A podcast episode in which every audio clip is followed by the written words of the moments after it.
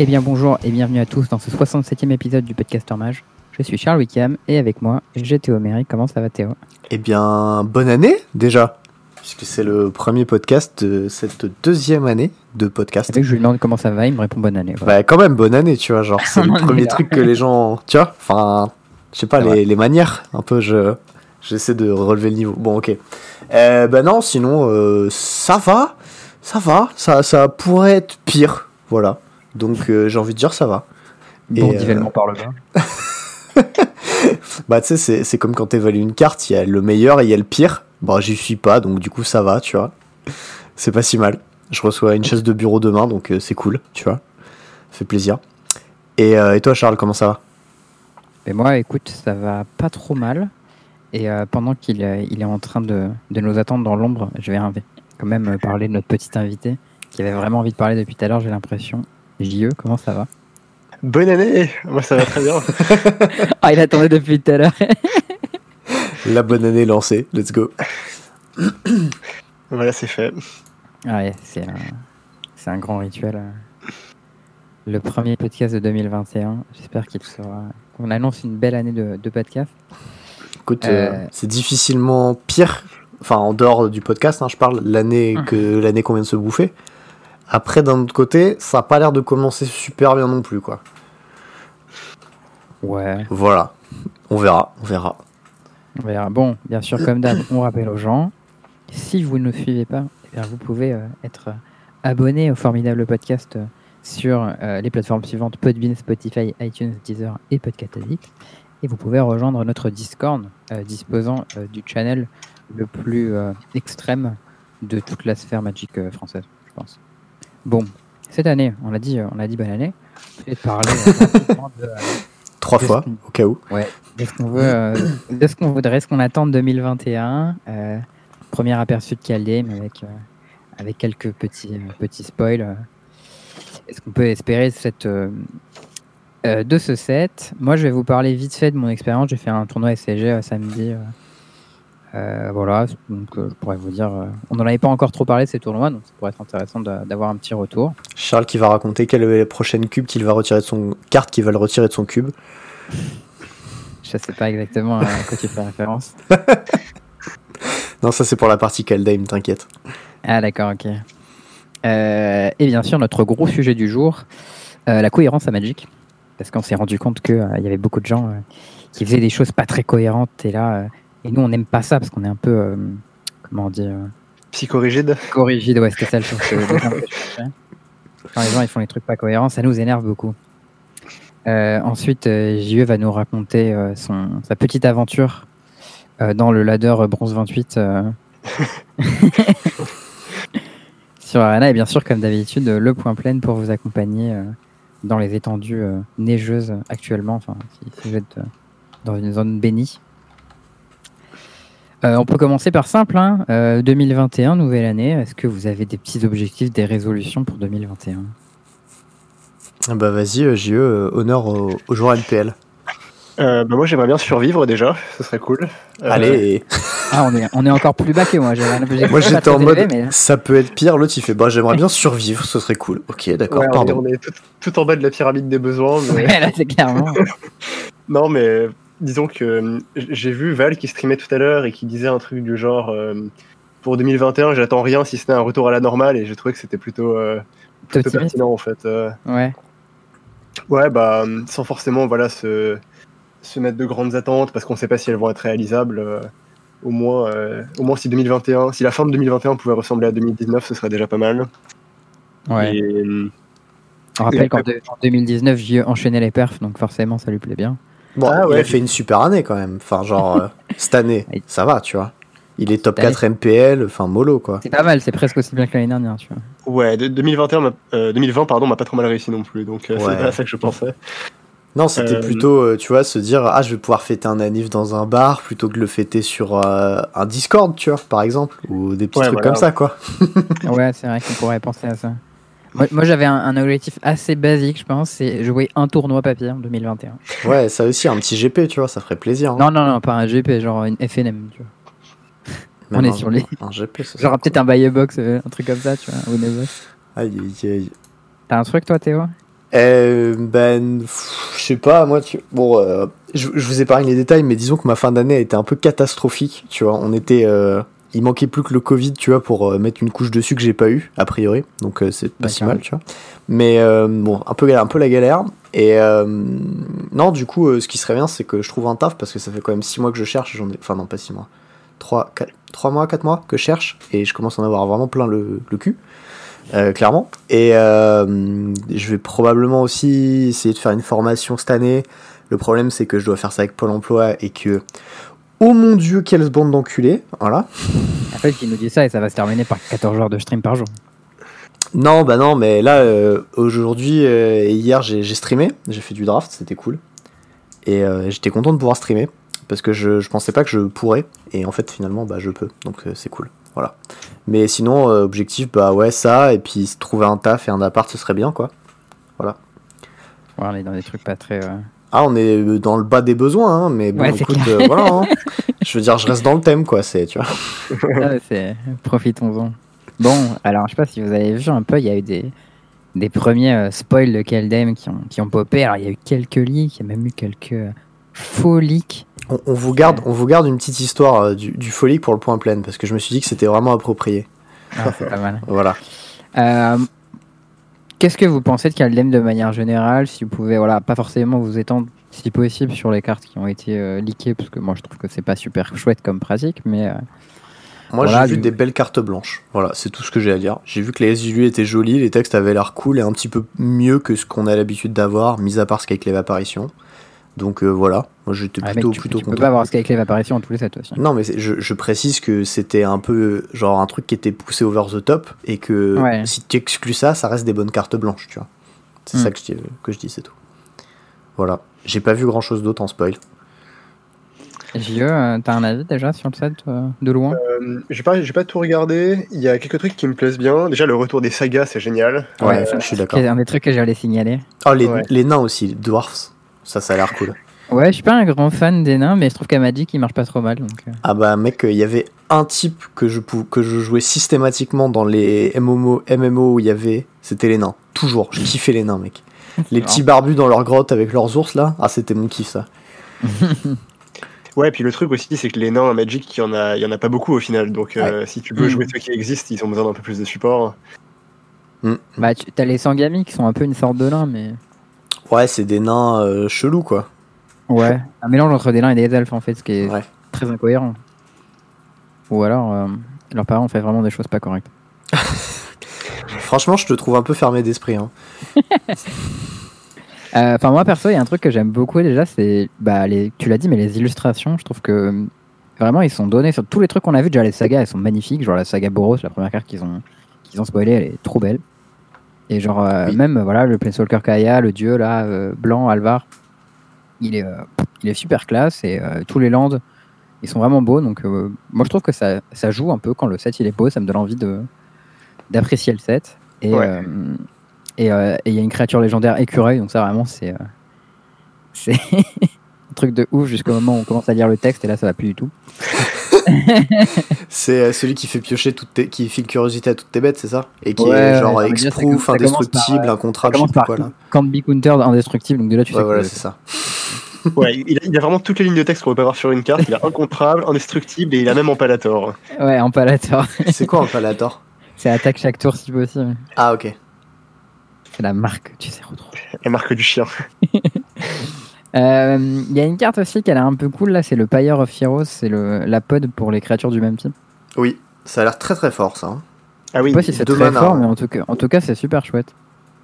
Ah, c'est cool qu'ils continuent à refaire ce genre d'effet parce que bah. bah en fait, il va y avoir le même problème qu'avec Pod. L'argument du bat de Pod, c'était en gros, sur le long terme, ça va poser des problèmes pour des questions de design. Et euh, en fait, ça fait exactement la même chose que Pod, sauf que ça limite au type.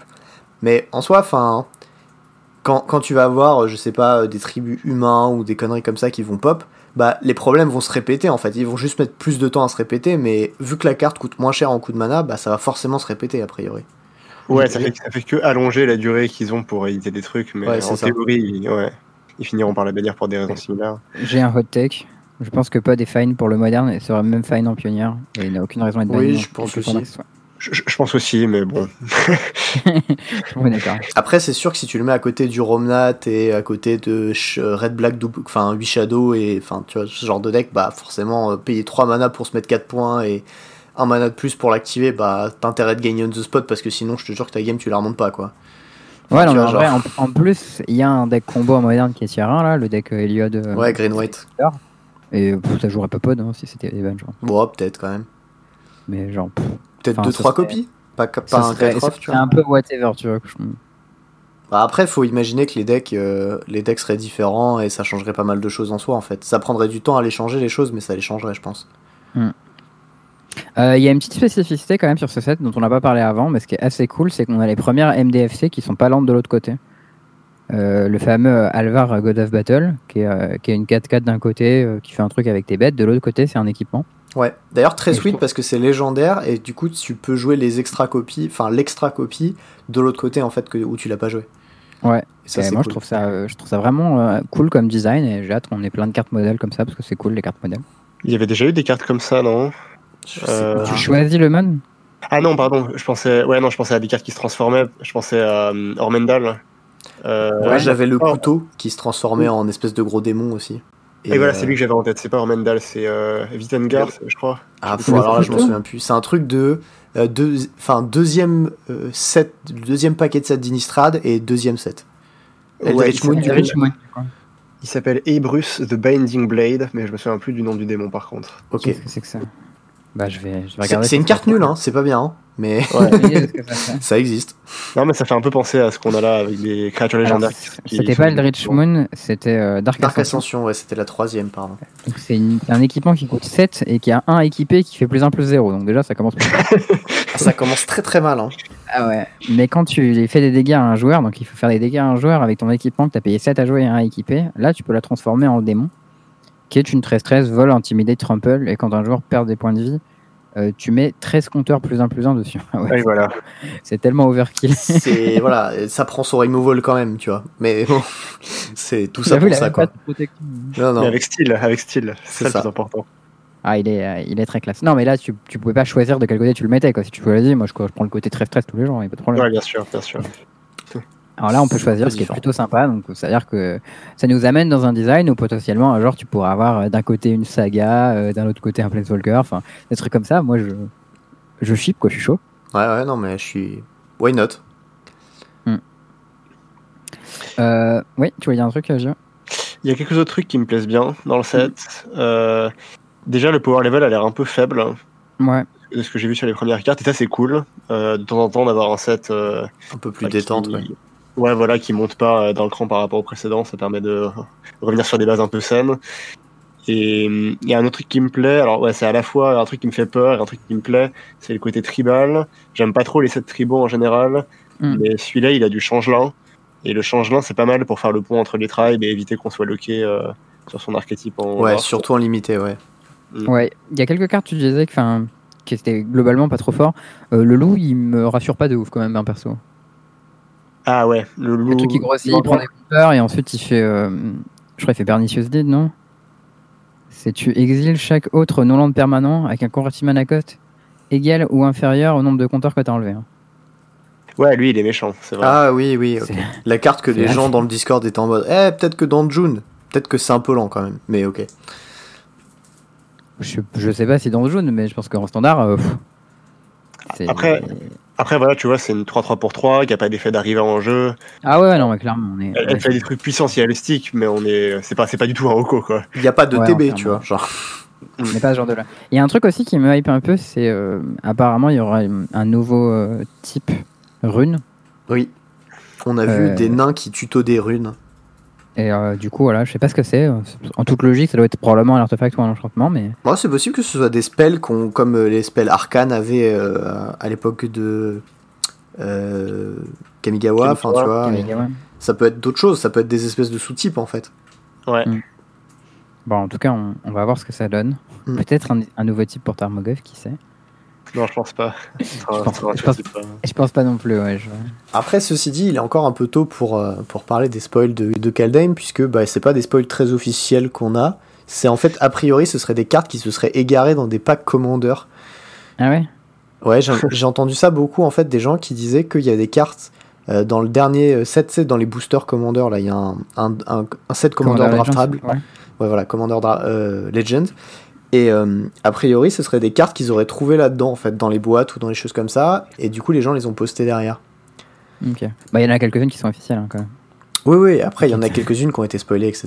Mais euh, bon. Et par exemple, il y en a une qui c'est le, le Realm Walker, donc c'est un chef lifter pour 3 avec changelin. Il dit quand il arrive en jeu, tu choisis un, un type de créature, tu peux regarder la carte de ton deck n'importe quand et tu peux jouer euh, la bête de ton deck si c'est une des bêtes du type que tu as choisi.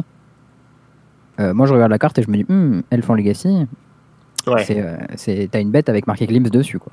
Ouais.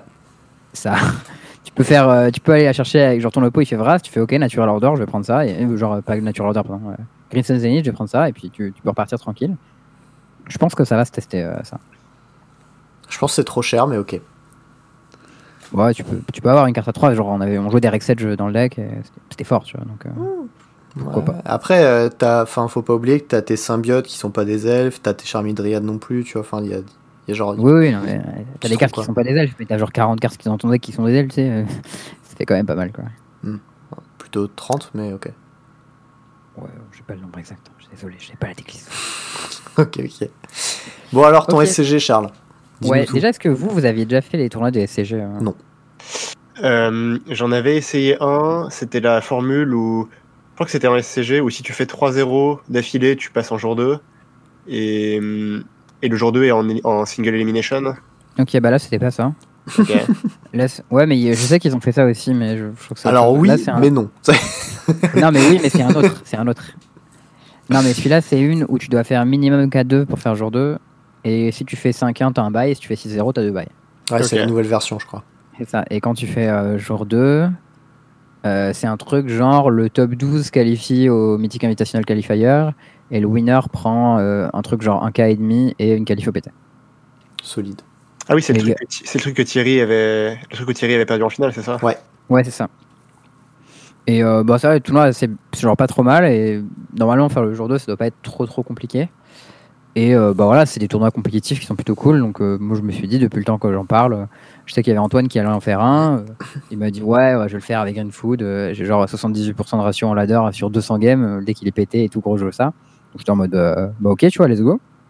Je joue un peu en ladder avec le deck et franchement, euh, c'était assez fort quand même, Green Food. Ça avait l'avantage de pas mal écrabouiller euh, Grul. Et ça a plutôt des bons match-up à peu partout. moi, celui, le match-up qui m'inquiétait pas mal, c'était Rogue. Rogue avec Zaret Sama Bah, même sans Zaret San, genre son deck, c'était Remo, c'est des Wicked Wolf qui coûtent 4 mana. ton oppo, il est un peu plus cost-effectif que ça. tes pressions, c'est des grosses bêtes. Ton oppo, il a des Death Touch. Enfin, ce que tu fais, ça matche pas trop ce que ton oppo il fait quoi. En plus, ta cloque elle est pas très rapide et lui il peut te meuler quoi. Et euh, c'est en général ce qui se passe. Et, euh, et euh, du coup, voilà, je jouais le, je jouais le tournoi, j'ai fait 2-3 où j'ai perdu deux fois contre Rogue et une fois du coup contre Thiago Saporito qui jouait Grul avec 4 Croix Noir main deck. Mhm. Ce qui défonce bah, bien Monogreen. Ah ouais, Croix Noir, ça te défonce. le mec qui prend tes steaks, une fois que tu les as posés, t'es là en mode Ah, tu prends mon Troll King Super Bah, j'ai pris 14, merde Ouais, c'est ça.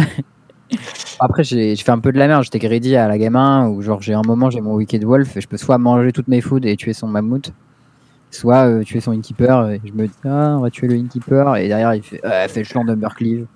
Ouais, ça c'est ça c'est pas autorisé ça de laisser survivre les bêtes à 5 de force. Euh. Ouais, la, la, punition instantanée. Ouais, bah je. That's illegal. J'ai un, un, peu, j'ai un peu hésité, tu vois, et je me suis dit, ouais, je suis à 18, euh, j'ai un peu peur, ça va être tranquille, et là, j'aurai punition tout de suite. Ok, ok, ok, je le refais plus, chef. non, le truc, c'est que tu le fais une fois, et après, tu le fais plus. Euh, les deux games que je jouais contre Rock, par contre, c'était pas très très close. Genre même avec des araignées, enfin c'est hyper lent araignée, tu vois, pour tuer euh, les trucs qu'il y a. Et... Louis, il avait bien démontré ça pendant le, le Zendikar Rising Championship, où mm. euh, il avait battu un mec qui, euh, Brad Nelson, je crois d'ailleurs, qui jouait Mono Green Food, et il jouait Rogue, et juste bah il, il a laissé ses spiders, il les a même pas contrés, il a même pas essayé de les exiler, il s'en est juste battu les steaks en fait et il a Ouais, tu t'en fous, genre tu les meules, soit ou, alors tu les enfin de temps en temps tu les tues ou quand il les rejoue tu les contres et genre payer 5 mana pour refaire ton truc, c'est quand même beaucoup. Et il faut savoir qu'avec foot, tu pourras jamais descendre sous les 8 cartes, tu vois. Ouais.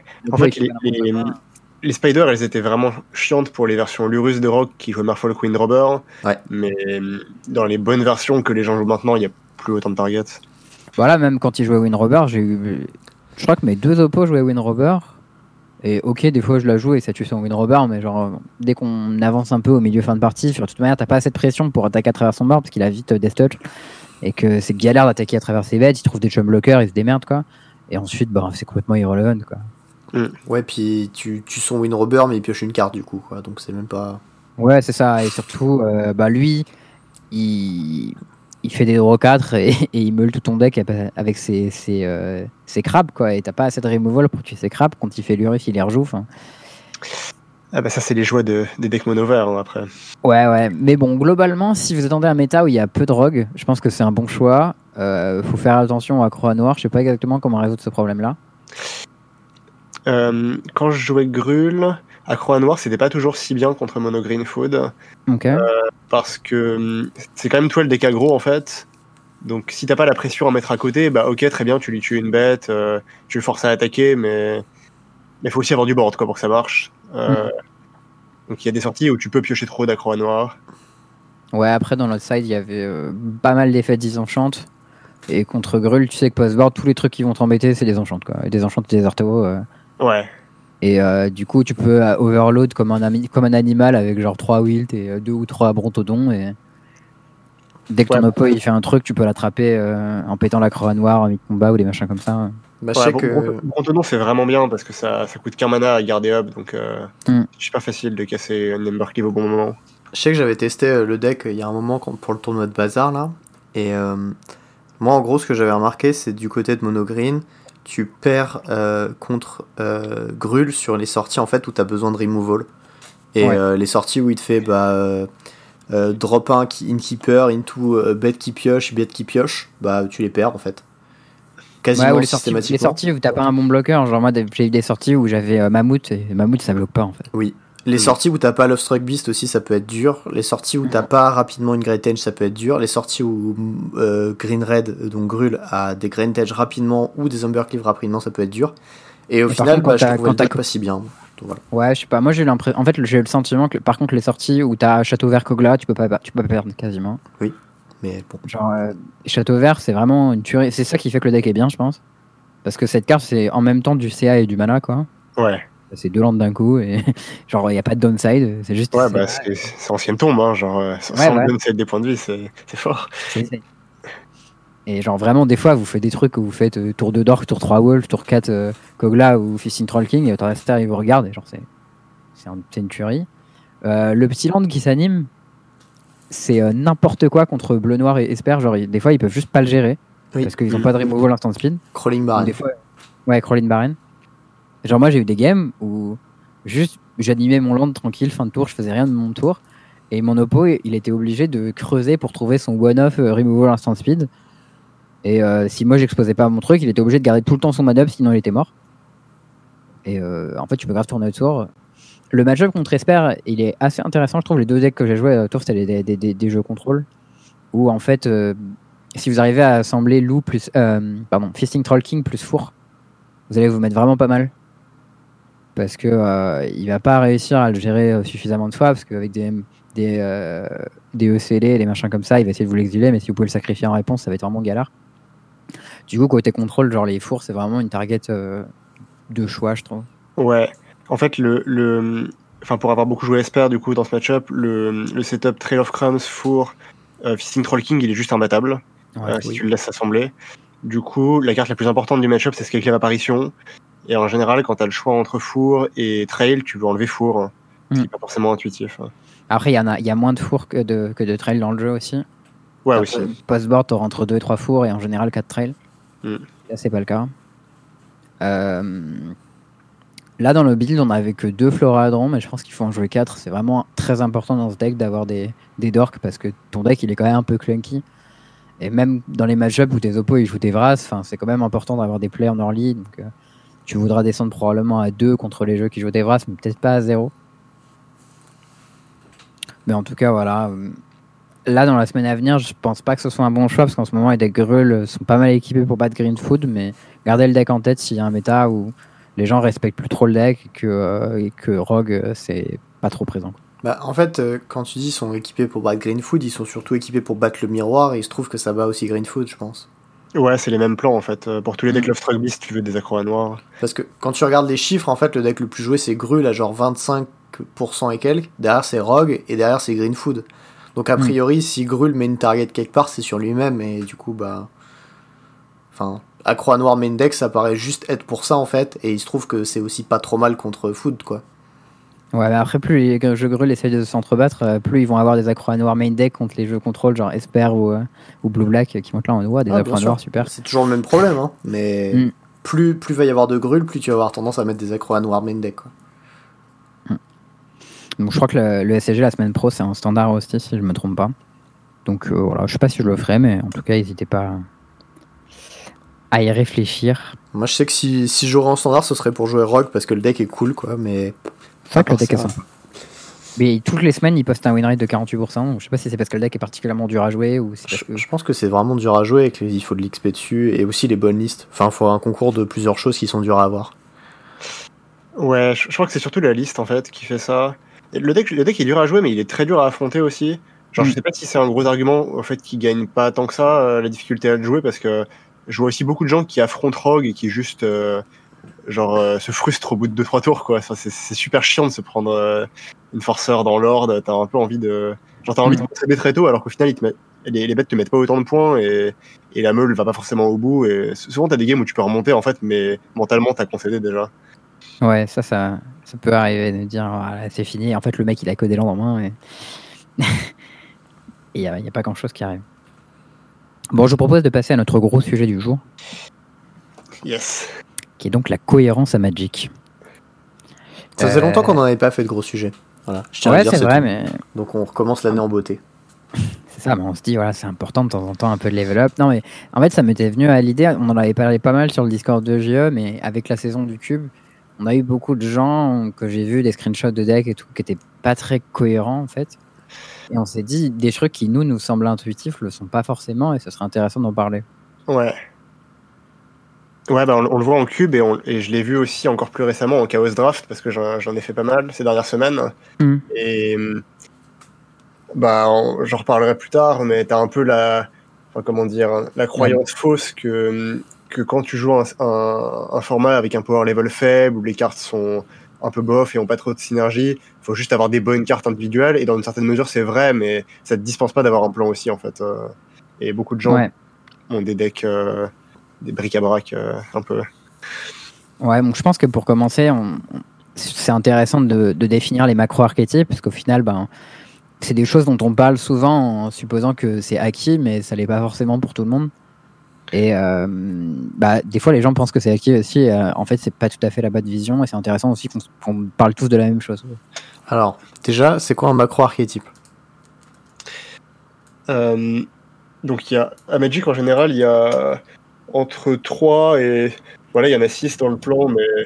Ouais, pour moi, le quatrième, c'est pareil. Quoi. pour moi, il y a, il y a 4 gros macro-archétypes euh, à Magic. Euh, moi, je suis d'accord. J'ai mis les deux derniers pour pas qu'ils soient oubliés. Mais... Dans l'ère moderne, sachant qu'à une époque, il n'y en avait que 3 et le quatrième est apparu plus récemment. Hmm. Donc, euh, le trio classique, c'est aggro, contrôle et combo. Ouais. donc, bah, je, je l'ai défini vite fait, peut-être. Hein. Oui. Ouais, ça, c'est les, les, plus simples hein, de manière générale. A gros, le but, c'est de prendre l'avantage rapidement pour euh, snowball dessus et gagner la partie. Euh, contrôle, c'est plutôt l'inverse. Tu vas avoir tendance à jouer des sorts qui ont beaucoup d'impact et euh, du genre des Vras ou des choses comme ça qui vont faire du card advantage. Et ensuite, slammer des menaces que ton obo pourra pas gérer et gagner uniquement dessus. on avait Teferi qui était plutôt connu pour faire ça. Et combo, bah, c'est un deck qui va assembler plusieurs pièces ensemble qui vont faire une combo qui va te one shot ou qui va euh, je sais pas, qu'est-ce qu'on a en historique? Il y a euh, le deck entier qui est prévu pour être une, immense combo où tu vas faire. Euh, ouais, paradoxe ingène. moi, je pensais à Néoforme copier en fait, qui va ensuite aller chercher plein de copies d'une carte qui va recopier la même Néoforme sur la pile et ensuite attaquer avec tout et one shot ton oppo. Ouais. C'est un peu des, synergies qui sont tellement puissantes qu'elles cassent les règles de Magic et qu'elles te et qu'elles justifient du coup de builder un deck entier autour d'elles. Ouais, c'est ça. Mais elles demandent beaucoup de mise en place. Ouais, un deck combo, il est pas obligé d'avoir beaucoup de mise en place ou de tuer en un coup d'ailleurs. Ça peut juste être. Euh, en les meilleurs decks combo, c'est les decks où plus tu fais marcher le combo, plus tu prends d'avantage. Genre, en tête, j'ai Rally, où en gros, l'idée c'était que vous, vous preniez avantage des effets d'entrée sur le champ de bataille et de mort de vos créatures. Mais en fait, euh, plus tu avançais dans la partie, plus à chaque itération tu prenais de l'avantage ou tu mettais plus de bêtes et tu les faisais plus crever. Le problème, c'est Mm. que les decks combo que tu décris là, c'est genre KCI et Rally. Enfin, moi, c'est les deux qui me viennent en tête. Et c'est des Mm. decks qui étaient. euh, Enfin, un qui a été ban et qui a mis beaucoup trop de temps à être ban, je pense. Et l'autre Ouais, qui aurait ouais. dû être ban. Donc, je, non, je mais suis pas sûr que l'exemple soit parfait, ouais. tu vois. Bah, Ah. Tému- en vrai, Témur Paradox, c'est un peu le même type de deck. Il Ouais, mais puissant, il mais existe essaie de à faire cause du chose. tu vois. En, général, un, un bon deck combo a plus de chances d'être banni qu'un bon deck aggro ou contrôle, non? Oui, aussi, bien sûr. Juste comment, enfin juste euh, basé sur comment comment c'est défini. Mais Bah, disons que. ça, marche, ça marchait comme ça aussi. hein. Dis- Disons que les decks combo qui sont un espèce de de- d'empilement de, cartes qui fait que à, à chaque fois où tu vas rajouter une pièce à l'é- à l'édifice, tu vas de grossir de plus en plus. En général, c'est pas vraiment des decks combo et enfin un petit peu, mais pas vraiment non plus. C'est un peu bizarre. Genre Rally, tu vois, c'est pas un deck combo, c'est un deck masse critique si on veut. Bah, Et, et KCI, c'est un peu pareil, tu vois, il faut que tu assembles une masse critique de pièces, alors que tu as d'autres decks combos qui sont beaucoup plus straightforward, où tu vas jouer genre Ad Nauseam, où tu vas faire Grâce de l'Ange dans Ad Nauseam, dans Je pioche tout mon deck, dans Je te tue. Ouais, ouais. Et Ouais, Après, c'est- si tu considères que Storm, est-ce que Storm c'est un deck combo, tu vois? Ben, oui, un petit peu, parce que c'est plus. Tu Storm, c'est comme, c'est comme Rally. Enfin, c'est- tu vas jouer tes trucs et t'assembles une masse critique qui fait qu'à la fin tu gagnes.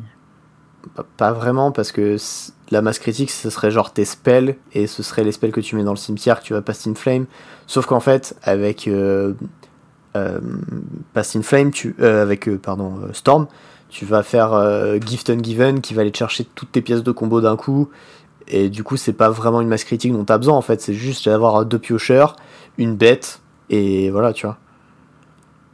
Ouais, bah après le truc aussi, c'est que les catégories agro, contrôle, combo, c'est des modèles euh, un peu Ouais. abstraits. Et dans la pratique, souvent, les decks sont des, des mélanges de ces catégories-là. Mm. Euh, pour combo, c'est très vrai. Bah, D'ailleurs, la, la quatrième, euh, le quatrième macro-archétype dont on n'a pas encore parlé, c'est midrange. Midrange, c'est un, un macro-archétype relativement récent parce que ça, ça a commencé à apparaître quand, avec le power creep, en fait. Oui. Euh, relativement cartes récent, ça, fait bien au moins, je sais pas, 10 ans que ça existe, quoi. Ouais, mais enfin, transposé à l'histoire de Magic, ça reste récent, tu vois. je Alors suis que d'accord, les- mais je pense que pour nos auditeurs, ils n'ont jamais joué à l'époque. où- Enfin, il y en a, quelques-uns qui jouent depuis hyper longtemps, mais la plupart. euh, Enfin, moi, j'ai toujours existé à l'époque où Midrange ça existait, tu vois. Ouais, Oui. bien sûr. Mais, mais je, Mais je trouve 10 ça ans à l'échelle de Magic, c'est court. Enfin, c'est un, je- tiers du jeu, quoi. Même pas. Je, je peine. que ça fait pas de mal de se rendre compte du fait que Midrange n'a Mm. pas toujours été là, quoi, et que construire son deck autour de deux ou trois cartes qui sont juste intrinsèquement hyper puissantes et qui gagnent toutes seules, ça a pas toujours été une manière de faire, et, et que ce sera peut-être pas toujours une manière de faire. Ouais, non, mais t'es pas obligé d'avoir un deck midrange construit sur deux ou trois cartes. Tu, vois. tu peux avoir un deck midrange plus classique, comme euh, les decks midrange avec, j'en sais rien, euh, genre les absents midrange que t'avais en standard avec Silverano et euh, Rock et machin. ça reste le même juste des problème. bonnes- Ouais. des bonnes bêtes, des bons removal et t'avais de quoi mettre une pression. Enfin, Mais c'est ce C'est que ce que dit JE. Enfin, genre euh, Siege Rano, c'est un power creep à lui tout seul, tu vois. bah, si Rhino dans son format, c'était une bonne carte comme une autre. hein. Bah oui, dans son format, mais tu, tu le mets il y a 10 ans, c'est un monstre, tu vois. C'est C'était pas juste, ouais, c'était pas juste une bonne carte comme une autre, hein, c'était une des meilleures cartes de son format. Aussi, ouais. Oui, c'était ok. Ah ouais. Et, et n'empêche que son format était d'un power level relativement élevé. Bah, Le deck n'était pas construit autour de Siege Rhino comme aujourd'hui un deck est construit autour de Euro, c'est ça que je voulais dire. Ce qui fait que Cannes c'était un format qui était puissant, c'était les fetch, hein. Mais genre, si t'enlèves ça, euh, Siege Rhino c'était quand même une des cartes les plus puissantes du format. ouais, et puis par rapport au standard actuel, c'est pas fou si Rhino. Genre, c'était très fort à l'époque, mais. Ouais. Ah bah de nos jours, ça serait même pas jouable. Bah t'as Lovestruck Beast, il fait coucou Tu vois, Ouais, enfin. Alors, je, je- pense que effectivement, euh, ce que j'ai décrit tout à l'heure, c'était plus un mid-range good stuff, euh, donc une Mm. catégorie où euh, tu joues juste des cartes très puissantes qui n'ont pas de synergie les unes avec les autres et, et qui n'ont pas trop de trous et qui se complètent bien quoi face à l'interaction. Après, c'est vrai que mid-range, euh, par définition, ça va être euh, un type de deck qui peut assumer les trois autres rôles en fonction des besoins. En fait, c'est un peu ça la définition euh. Bon, générale. pas souvent en combo, mais ça peut arriver. Ouais, bah tu vas avoir des decks comme Rally qui sont un peu des mid-range combos en fait, euh, genre qui vont avoir plein de créatures, euh, qui vont qui vont mettre des points et puis quand l'adversaire s'expose un peu trop, bim, euh, départ en combo. Euh, et souvent les decks combos sont mixés avec. euh, Ouais, les decks combos sont, rares- sont rarement purement combo, ou sinon ils sont soit ultra pétés, soit moins bons. Mm. Bon, il y a des, des milieux. Ad Nauseam, ça reste un deck combo très focus et qui était plus ou moins bon en fonction de ce qu'il y avait en face, quoi. Ouais. C'était un peu un deck à match-up, je trouve, Ad Nauseam. Ouais. Mais du coup, c'est relativement équilibré, tu vois. Ouais, il y a juste une misconception, moi, sur laquelle je voulais un peu appuyer sur les decks aggro. Euh, il y a beaucoup de gens, en fait, qui mettent Burn dans la même catégorie qu'aggro, et pour moi, c'est un peu un sous-archétype un peu différent. C'est pas tout à fait la même chose de envoyer des bols dans la gueule et d'attaquer avec des créatures, quoi. Je sais que en fait, il fait les deux, Burn. Ouais, ils font, les decks font les deux, mais en fait, dans Burn, c'est un peu particulier parce que tu as un package de 12 bêtes euh, qui se comporte comme un deck aggro quand on pioches beaucoup. Euh, et tu as aussi des games où tu vas en jouer aucune et tu vas juste faire 3, 6, 9, 12, 15, 18, 21, quoi. Mm. Euh, et, Moi, et les le 6 deuxième points que le mec s'est mis tout seul avec ses fetch et ses saisies, mais. Ouais, tu peux, tu peux les compter comme tu veux après. ouais. Mais ce que je voulais dire, c'est que ce, ce scénario-là, il se rapproche plus d'un deck combo finalement. ouais. Euh, tu vas assembler un certain nombre de cartes, une masse critique de cartes qui vont gagner à distance, peu importe ce que fait l'adversaire. hein. Et, et ouais, c'est c'est important quand tu, quand tu te prépares à affronter un deck comme Burn, euh, de pas. euh, de pas l'affronter comme un deck aggro. En fait, si tu comptes sur des Vras, typiquement, qui sont traditionnellement très bien contre aggro, bah, contre Burn, ça va être horrible parce que les bêtes, elles t'auront mis des points. euh, tu vas Vras, et au final, euh, Il ces des elles- points à distance. ouais. Ouais, en fait, ces bêtes-là, elles sont conçues pour te mettre euh, genre 3 à 4 points, et une fois qu'elles les ont mises, elles ont plus de valeur, en fait. Le, le- le game, se- la game se joue plus sur ça. Euh, bon, j'ai rajouté les deux sous-archétypes qui arrivent de temps en temps à exister en construit et euh, qui sont pas tout à fait pareils que les autres. Donc il y a les jeux agro control ou agro pardon, agro control ou tempo, on les appelle un peu comme on veut, qui sont des jeux assez rares qu'on a en ce moment comme euh, Rogue par exemple, euh, qui sont qui se comportent pas tout à fait de la même manière que des jeux à midrange. Pour les joueurs de Legacy, c'est Any Delver Deck. Ouais, c'est ça, n'importe quel deck Delver. Avant, on avait Mono Bleu Tempo aussi en standard. Euh, Mm. Voilà, bon, il y, a- il y a eu quelques exemples de, de jeux tempo euh, qui existaient. Et euh, les jeux ramp, qui souvent sont des jeux souvent sont juste des jeux combos en vrai. hein. C'est euh, des combos basiques de Enabler plus Payoff égale j'ai gagné. L'exemple le plus simple étant 3 Tronland et un Carne. Ouais, c'est intéressant ça, parce que. Enfin, C'est sujet à débat. hein. Voilà. Ouais, voilà. je, je trouve que ça se discute le, le côté combo de rampe. Tu, tu peux le voir comme un deck combo où, euh, où juste il y a tellement de cartes à Magic qui font ça que, euh, que on a l'impression que c'est un archétype différent alors qu'en vrai c'est juste un deck combo. Mais j'ai l'impression que c'est plus lent quand même aussi. Ouais, Genre, bah, ça dépend dans quel format t'es en fait. Plus ton format est puissant, plus ton deck euh, ramp va ressembler à un deck combo. Ouais. Et quand t'es en standard, euh, les decks ramp ils ressemblent un peu à une autre sorte de deck, ils sideboard pas de la même manière, enfin, ils changent un peu de plan. Je, je trouve que ramp en fait, la différence c'est que ton deck entier doit être constitué d'éléments de la combo, Mm. euh, ce qui te rend fatalement beaucoup plus vulnérable à l'interaction. Tandis qu'un deck combo comme Nauseam, en fait, tu vas avoir euh, genre 8 cartes, 8 à 12 cartes qui sont vraiment dédiées à la combo, et autour tu vas avoir des cantrips, tu, vas, tu peux avoir des contre-sorts pour te protéger. Enfin, t'as, Oui. t'as- t'as plus de place en fait pour, euh, pour euh, gérer les problèmes qui peuvent se présenter. Alors dans, certains com- dans certains decks combos, tu peux carrément sortir ton combo et rentrer d'autres trucs à la place. hein. Genre Inverter of Truth, tu pouvais sortir tes inverteurs et à la place mettre des Scarab God ou des machins comme ça. Quoi. Ouais, exactement, parce que ça prend pas beaucoup de place dans le deck. Tandis que Ramp, euh, la partie enabler de ton, de ton combo, donc tout ce qui accélère le mana, bah, t'as besoin d'en avoir en main de départ et idéalement d'en avoir plusieurs pour que ça marche. Euh, Et pour en avoir en main de départ, faut en jouer beaucoup, t'as pas le choix.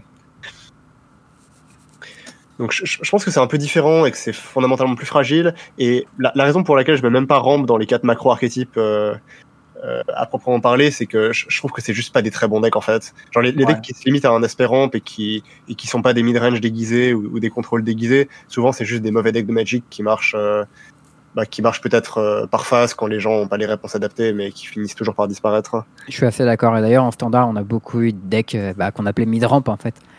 Qui étaient des decks mid-range avec une accélération de mana parce qu'il y avait Grosse Spiral qui était cheaté.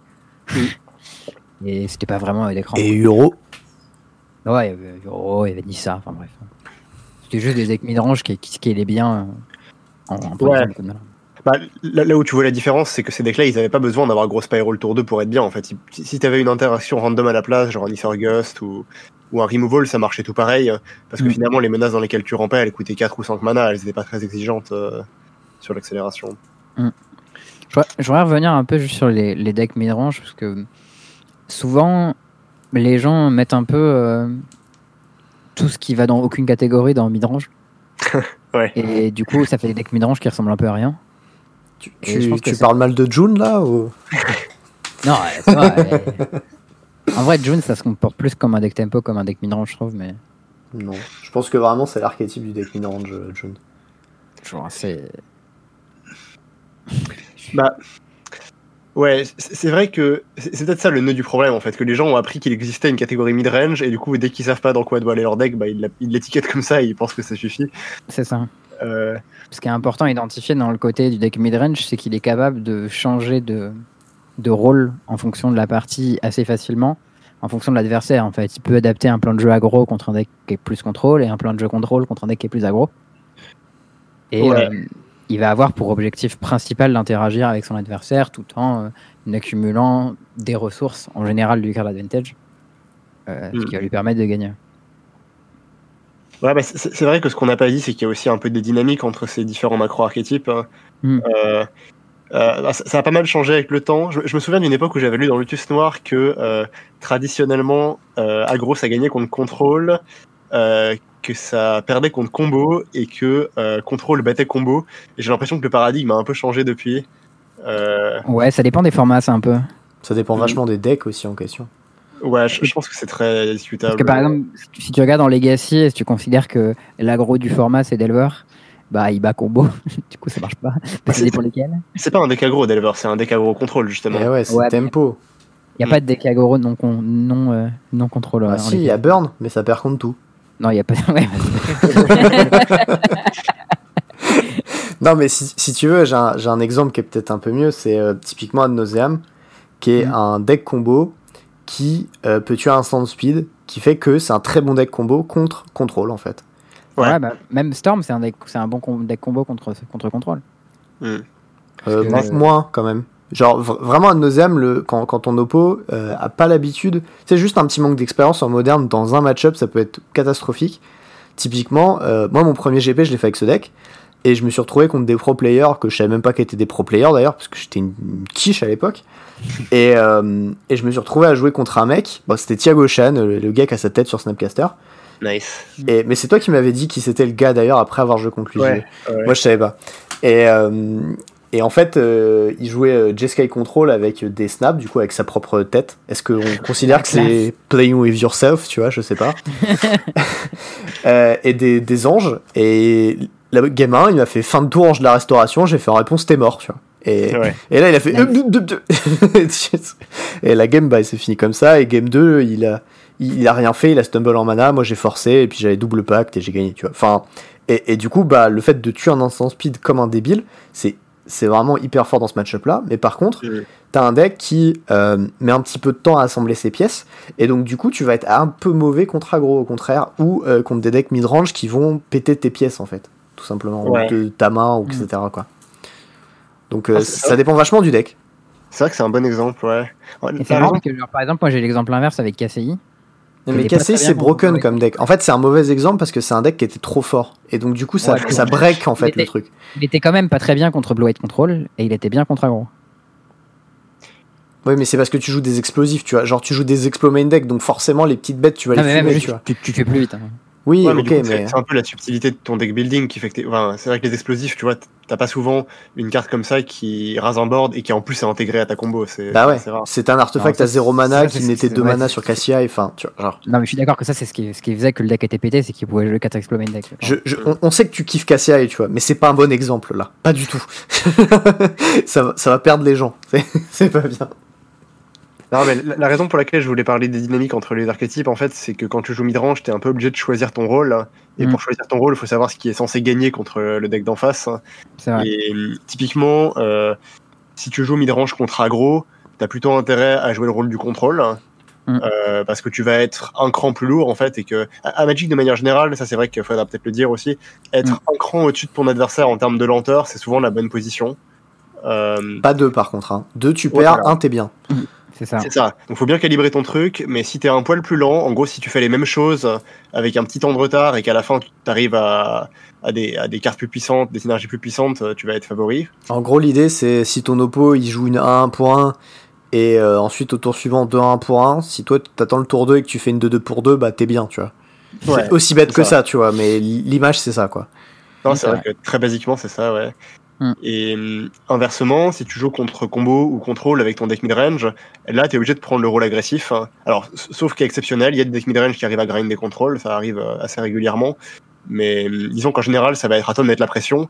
Et, et pour ça, un, bon exemple, je trouve, c'est c'est le deck Golgari de, de Allegiance ou de je, je, je, pensais à un deck Golgari, mais c'était pas le même, mais ça marche aussi. C'est quoi le deck? Pas bah, en, gros, l'idée, c'est que tu, jouais le package Wild Gross Walker Explore. Oui. Euh, ce package-là était super fort contre aggro parce que Wild Gross Walker, c'était broken euh, contre aggro. Euh, mais contre contrôle, ça te donnait aussi des plays proactifs tour 2, tour 3 qui mettaient la pression. Mm. Donc ça, c'était vraiment des très bonnes cartes de midrange. En fait, elles n'étaient pas très puissantes intrinsèquement. Genre, ma Fall Branch Walker, c'est pas une très puissante carte Magic, quoi. C'est même pas une très bonne carte Magic, en vrai. Voilà, mais ça fait exactement ce que tu voulais pour, pour ce genre de plan de jeu. À noter aussi que spécifiquement dans le miroir, c'était une des cartes que tu décidais euh, le la 3 qui faisait les, les plus, les, les PV là. C'était intéressant de regarder une ou deux parce que c'était une des rares cartes qui survivait à Fine Finality et t'en avais besoin pour double bloquer les carnages tyrans. C'était un peu Garnercase, mais. Hmm. ouais. Enfin, moi je sais, je sais que j'en gardais quelques-unes parce que sinon tu crevais juste sur Finality et sur carnage tyran et il fallait que t'aies des bodies qui puissent grossir un peu et résister au carnage tyran. Enfin bon, tes bodies meurent sur tous les autres removals du deck quand même. Oui, mais euh, justement avec les autres removals, tu vas privilégier tuer un autre truc en général. Ouais, c'était ok d'en avoir un petit peu, je trouvais. Notamment parce que Carnage Tyran, c'était super dur à battre en fait si t'avais pas le board. Donc c'était plus genre un mal nécessaire. C'était une, concession à Carnage Tyran, clairement. Ouais. bref, on parle de un miroir euh, très précis de 2018. Je sais pas si les gens. Non, mais l'idée en gros, c'est que tu veux que tes cartes euh, mid-range, elles puissent assumer le rôle euh, que tu veux dans chaque match-up. Et même si c'est des rôles vraiment différents. Et souvent, ça passe par des créatures qui vont genre à la fois faire du board et euh, typiquement Master of the Fells, c'est un autre bon exemple. Euh, mm. C'est une carte qui contre-contrôle met la pression. Elle, devient grosse si l'adversaire fait rien et elle tue très vite. Et contre aggro, c'est bien parce que ça fait deux body, ça bloque et tu gagnes. Ça gagne deux life en plus. Ouais. Ouais, c'est un peu comme Tractus en vrai. Même genre de truc. Euh, c'est mm. une bête, si tu la gères, ça fait une deuxième bête contre, contre, contre, contre aggro. Contre contrôle, pardon, et contre aggro, ça fait gagner les 5 PF quand ça arrive et ça peut bloquer deux fois. C'est plutôt cool. Mais du coup, euh, de manière générale, en construit, de nos jours, les decks sont assez cohérents, mais je pense que c'est pas mal lié au fait que bah, beaucoup de gens se copient les uns sur les autres et du coup copient les gens qui font des bonnes listes qui sont du coup cohérentes. Mm. Euh, mais il y a quand même quelques trucs auxquels il faut faire attention, euh, notamment voilà, bah, dans les plans de side, parfois il y a des choses qui sont. Bah, des, des, fois, les gens ils copient les decks avec des sideboards, mais ils savent pas sideboarder avec, et du coup, on, on se retrouve avec des choses assez incohérentes. Donc, là, le truc le plus simple mais qui n'est pas toujours acquis, donc auquel il faut faire attention, c'est juste faire attention au nombo en fait. Euh, le nombo, c'est le contraire d'un combo. C'est que par exemple, si vous avez une, composition de votre deck avec des Snapcaster Mage et des Rest in Peace en même temps, ou des Uro avec des cages, euh, ça ne marche pas. de manière aussi simple que ça. Et à tout prix, évitez lors du deck building ce genre de choses parce que vous allez vous retrouver dans des situations tout bonnement pourries où une carte empêchera une autre carte de marcher votre deck sera juste euh, nul à ce moment-là à cause de ça. Ouais. Genre, faut pas être dogmatique là-dessus, parce qu'il y a des moments où ça va être bien quand même, parce que tu n'auras pas de meilleure option dans le format, quoi. Tu seras obligé d'avoir un peu de cage et un peu d'euro. Et, ouais, bah, c'est heuristique, hein, comme beaucoup, mais.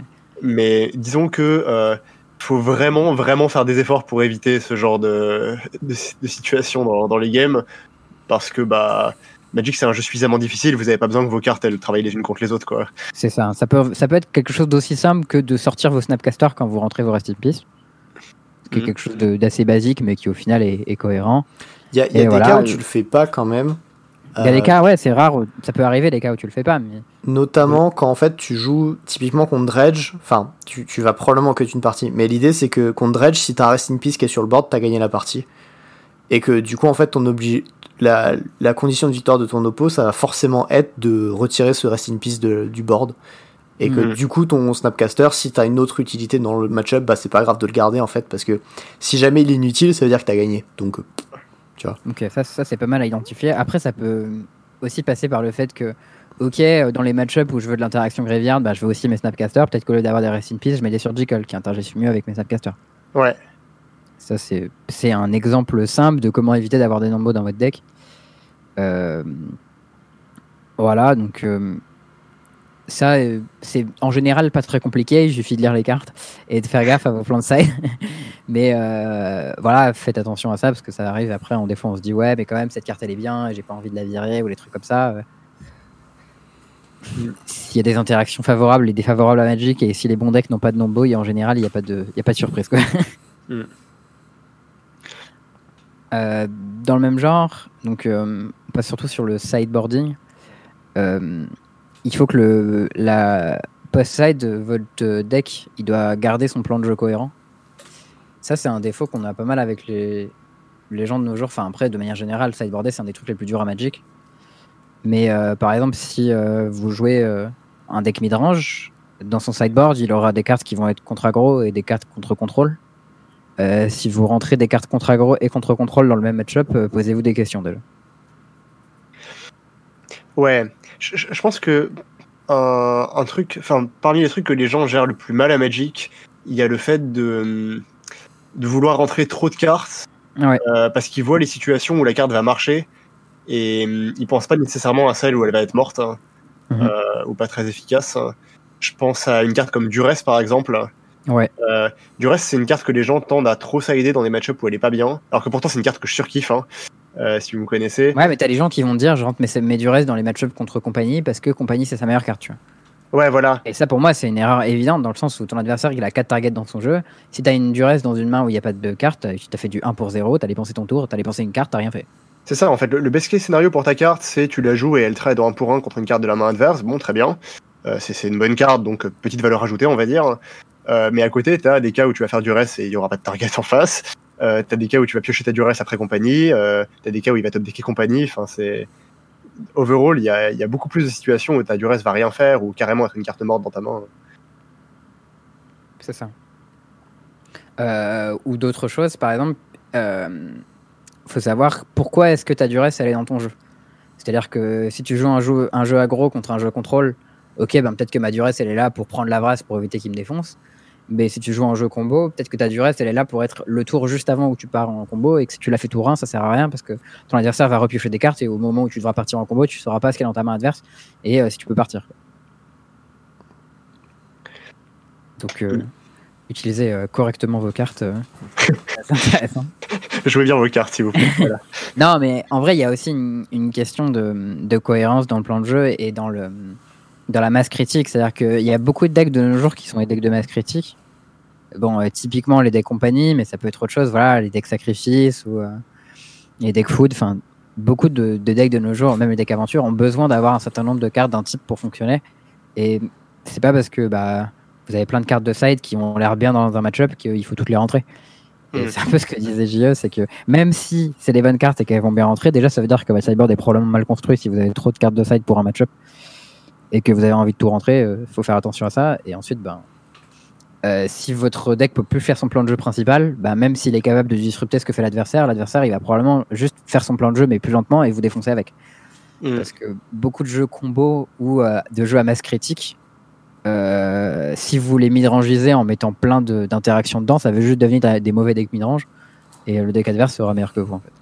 Après, ça, c'est très contextuel. Il faut bien comprendre comment votre deck fonctionne et comment le match-up fonctionne. Il y, a des cas où tu voudras euh, même dénaturer ton plan de jeu parce que l'adversaire est tellement vulnérable à l'interaction que tout ce que tout ce qu'il te faut, c'est euh, avoir deux pièces euh, au tour 15 et si tu as fait que de l'interaction entre temps, tu vas tu vas être gagnant. Tu n'auras pas besoin de beaucoup plus.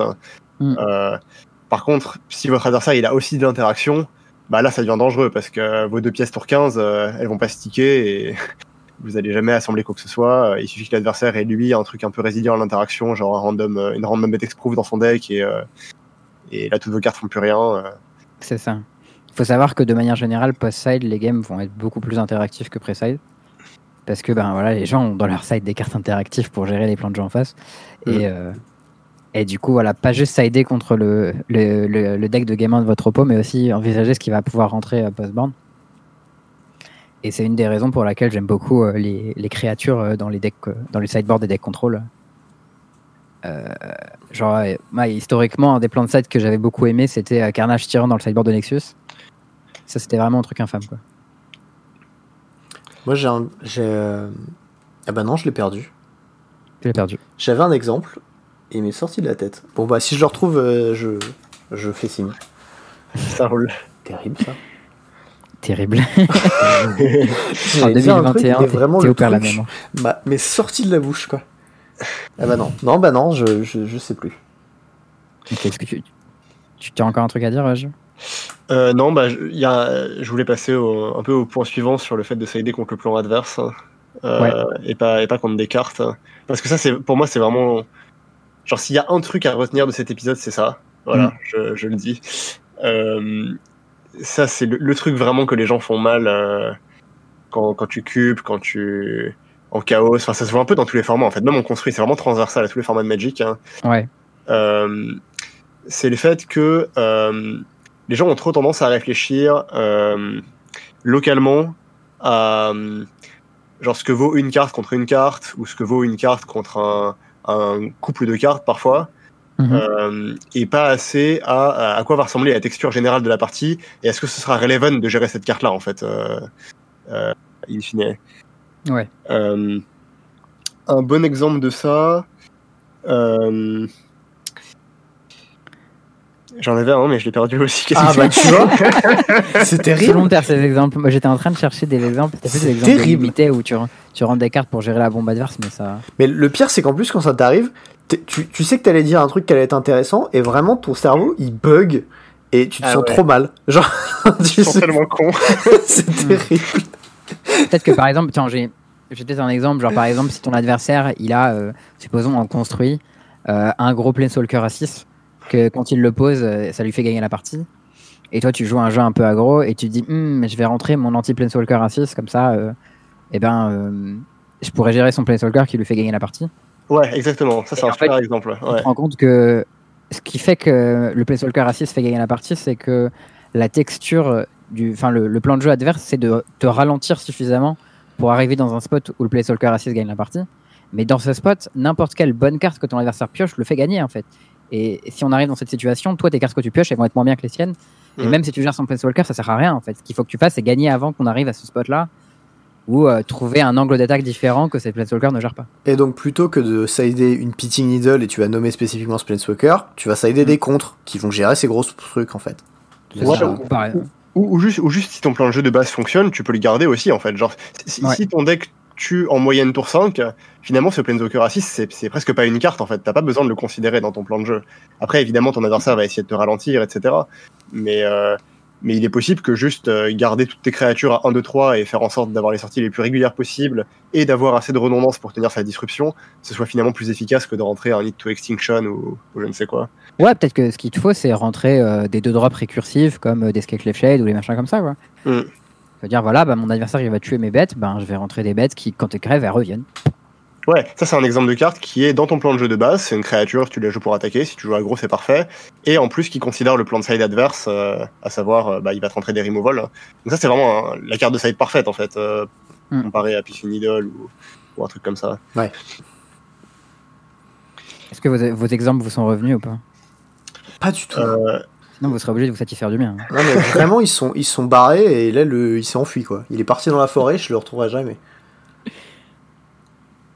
Non, mais c'est cet exemple-là, il est vraiment bien et je pense qu'il peut se décliner sous plein de formes en fait. Euh, faut, faut juste considérer d'autres dynamiques de match-up. Euh, je pense qu'on pourra en trouver d'autres. Genre typiquement, tu joues euh...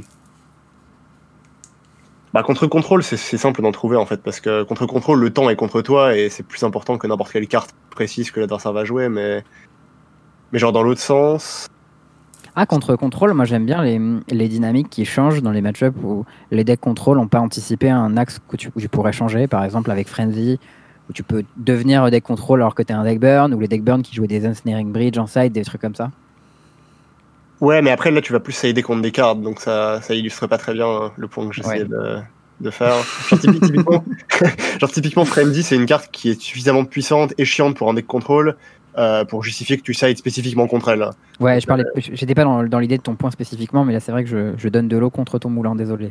Non, mais par, par, parfois c'est pas correct aussi, hein, mais. Mais genre, en fait, je pense qu'avec le power creep, les gens se sont tellement habitués à ce que certaines cartes gagnent les games toutes seules qu'ils ont vraiment envie de genre de focus toute leur puissance de feu sur cette carte. Ouais, c'est euh... genre je rentre mes caches parce qu'en face il y a des euros et c'est bon, je vais gagner. Alors que en fait, ton deck il, il perd juste contre midrange et pas contre euro spécifiquement. Mon exemple ouais, bah, est revenu. Voilà. Mm. C'est quoi ton exemple C'était pour euh, co- comment tu, tu considères en fait des, des plans de side en fonction du match-up? Un exemple, c'est euh, qui, qui m'est revenu, c'est quand tu joues euh, 8 Bears contre euh, Jund, qui est un match-up que j'ai beaucoup joué parce que les gens à Magic Corp kiffaient June, tu vois, Euh, Ouais. beaucoup plus que de raison. Et euh, du coup, bah moi je devais battre ce match-up qui était pas bon du tout avant qu'il y ait Skyclave apparition. Parce qu'ils devaient rentabiliser leurs cartes. Ouais, probablement aussi. Bref. Euh, et en fait, euh, au début, moi, mon plan contre June, c'était en mode, bah, je vais rentrer plus de removal, comme ça, je vais pouvoir tuer ses bêtes, tu vois. Un plan basique. C'était pas très bien, tu vois, comme plan. Et, euh, et en fait, quand, quand tu commençais à regarder les bêtes de June, tu voyais qu'en fait, il y avait des trucs genre Tarmogoyf, il y avait des trucs genre euh, Grim Lavamancer, ou euh, Grim euh, Flayer. Enfin, en gros, des cartes, tu vois, qui avaient un petit sous-texte Graveyard, tu vois, bien prononcé, Scavenging Ooze, des choses comme ça. Et, et en fait, je me suis dit, et en fait, moi, dans mon side, j'ai des Rest in Peace. À la base, c'est pas pour ce match-up, mais en fait, il se trouve que quand tu rentres tes Rest in Peace, tous les Tarmos de son deck, en fait, avec un Rest in Peace sur le board, ils sont lockés. Ces Ooze, c'est des 2 de Vanilla. Et euh, ces Grim Announcer, c'est des 1 à Vanilla. Et en fait, tu te retrouves dans un spot où tu rentres une carte dans le match-up qui va deny euh, une grosse partie de son plan de jeu. Mais même si c'est pas une carte que tu vas rentrer dans le cas précis euh, du match-up ou de la raison pour laquelle tu vas aller dans ton sideboard, et ben c'est vachement mieux qu'un truc euh, genre une bête, une bête exproof ou un removal générique ou des choses comme ça. Et euh, je sais plus où je voulais en venir à la base, mais bon, l'exemple est revenu, donc euh, voilà, je le dis quand même. C'est un exemple sans conclusion. Ah ouais. En fait, je, pense aussi que euh, si on trouve des exemples, ce sera plutôt des exemples qui concernent aggro, contrôle ou combo que midrange. Parce que midrange, par définition, il est capable de s'adapter à ce que tu vas faire et il n'y a pas de façon euh, efficace de vraiment target son plan de jeu entier, quoi. Euh, justement parce que son plan de jeu, c'est l'adaptabilité. Donc ça va plus concerner, genre si tu joues contre un deck aggro, ne, voilà, ne, ne rentre pas. Me rentre pas des. Genre, typiquement, euh, ça va être des trucs comme euh, rentrer des, des disfigures pour gérer, euh, je sais pas, Season d'Halo Blade, alors que la carte qui te fait perdre, c'est History of Benalia. Ouais. C'est. Faut, faut, un peu voir plus loin que cette carte, elle me fait chier, elle est ingérable par mes removals normaux, je vais rentrer des removals qui la gèrent. Si ça se trouve, les games, tu vas les perdre quand même parce qu'il y aura juste un- une trop grosse accumulation de body sur le board et, et tu veux, tu veux sider d'une manière qui, bah, qui batte ça. Tu veux rentrer des. Genre, je sais pas, des Cry, Cry of the Carnarium dans cet exemple, c'est juste une bien meilleure carte que Disfigure, quoi. Et Euh, on se, ra- on se rappelle, attention au Nambu, quand vous rentrez vos crails, faites attention au nombre de bêtes qui vont crever sur vos propres races. Et aussi, pensez à ne pas jouer votre héros avant de jouer votre cry dans le tour. Sinon, il sera exilé. C'est vrai, ça serait un béton. T'as tellement de value dans ce podcast. C'est cadeau. Pensez, pensez au tour d'après en fait. Tu vois, tu- ton héros, tu, tu le joues un tour plus tard, c'est bien. Moi, j'ai un oppo, il m'a fait ça, il est mort dessus, j'ai bien rigolé. Oui, parce que même si tu le joues après, il crève quand même. Ouais. Ah, c'est c'est malin ça. Non, après ou avant? Non, c'est si tu l'as joué avant ton héros. Si Ah tu oui, fais tu l'as Uro joué dans Cry, il va être exilé. Si tu fais cry dans Euro- Oh là là, séquencé à l'endroit, les amis. Eh oui, eh oui. Tout bête, hein. Mais mon oppo s'est fait cuck. Et après, il avait plus d'Uro, il a lâché un oups et il a concédé au tour suivant. Nice. Moi, j'ai bien rigolé. Ok, est-ce que on... vous avez des choses à rajouter sur le construit ou est-ce qu'on passe un peu plus au limité? Euh, moi, j'ai un, euh, du coup, j'ai un exemple, un bon exemple de ce. Ah, C'est Euh. Mais c'est un exemple en limité, en fait. Donc, euh, ah bah, on attends, on parle de limité alors. on peut s'en servir comme transition, peut-être. hein. Vas-y, Ok. fais ta transition, Gilles. Euh, alors, du coup, je joue en Chaos Draft. euh, C'était hier, en Hier, fait. pendant, pendant qu'il y avait le Rose vous, que t'allais pas voir tes potes qui jouaient, bah bravo. Ouais, exactement. Euh, D'ailleurs, euh, t'as le coucou de Rémi qui dit qu'il est à 3Z contre toi euh, en Chaos Draft. Rémi. euh, Gaffer. Rémi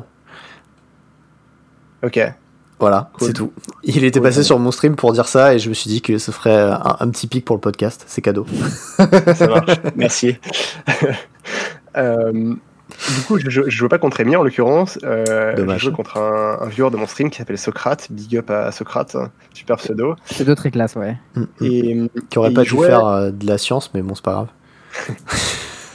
Euh, et il jouait un deck blanc-bleu avec euh, assez peu de créatures. Et parmi les créatures, il y avait un Wave Break Hippocampe.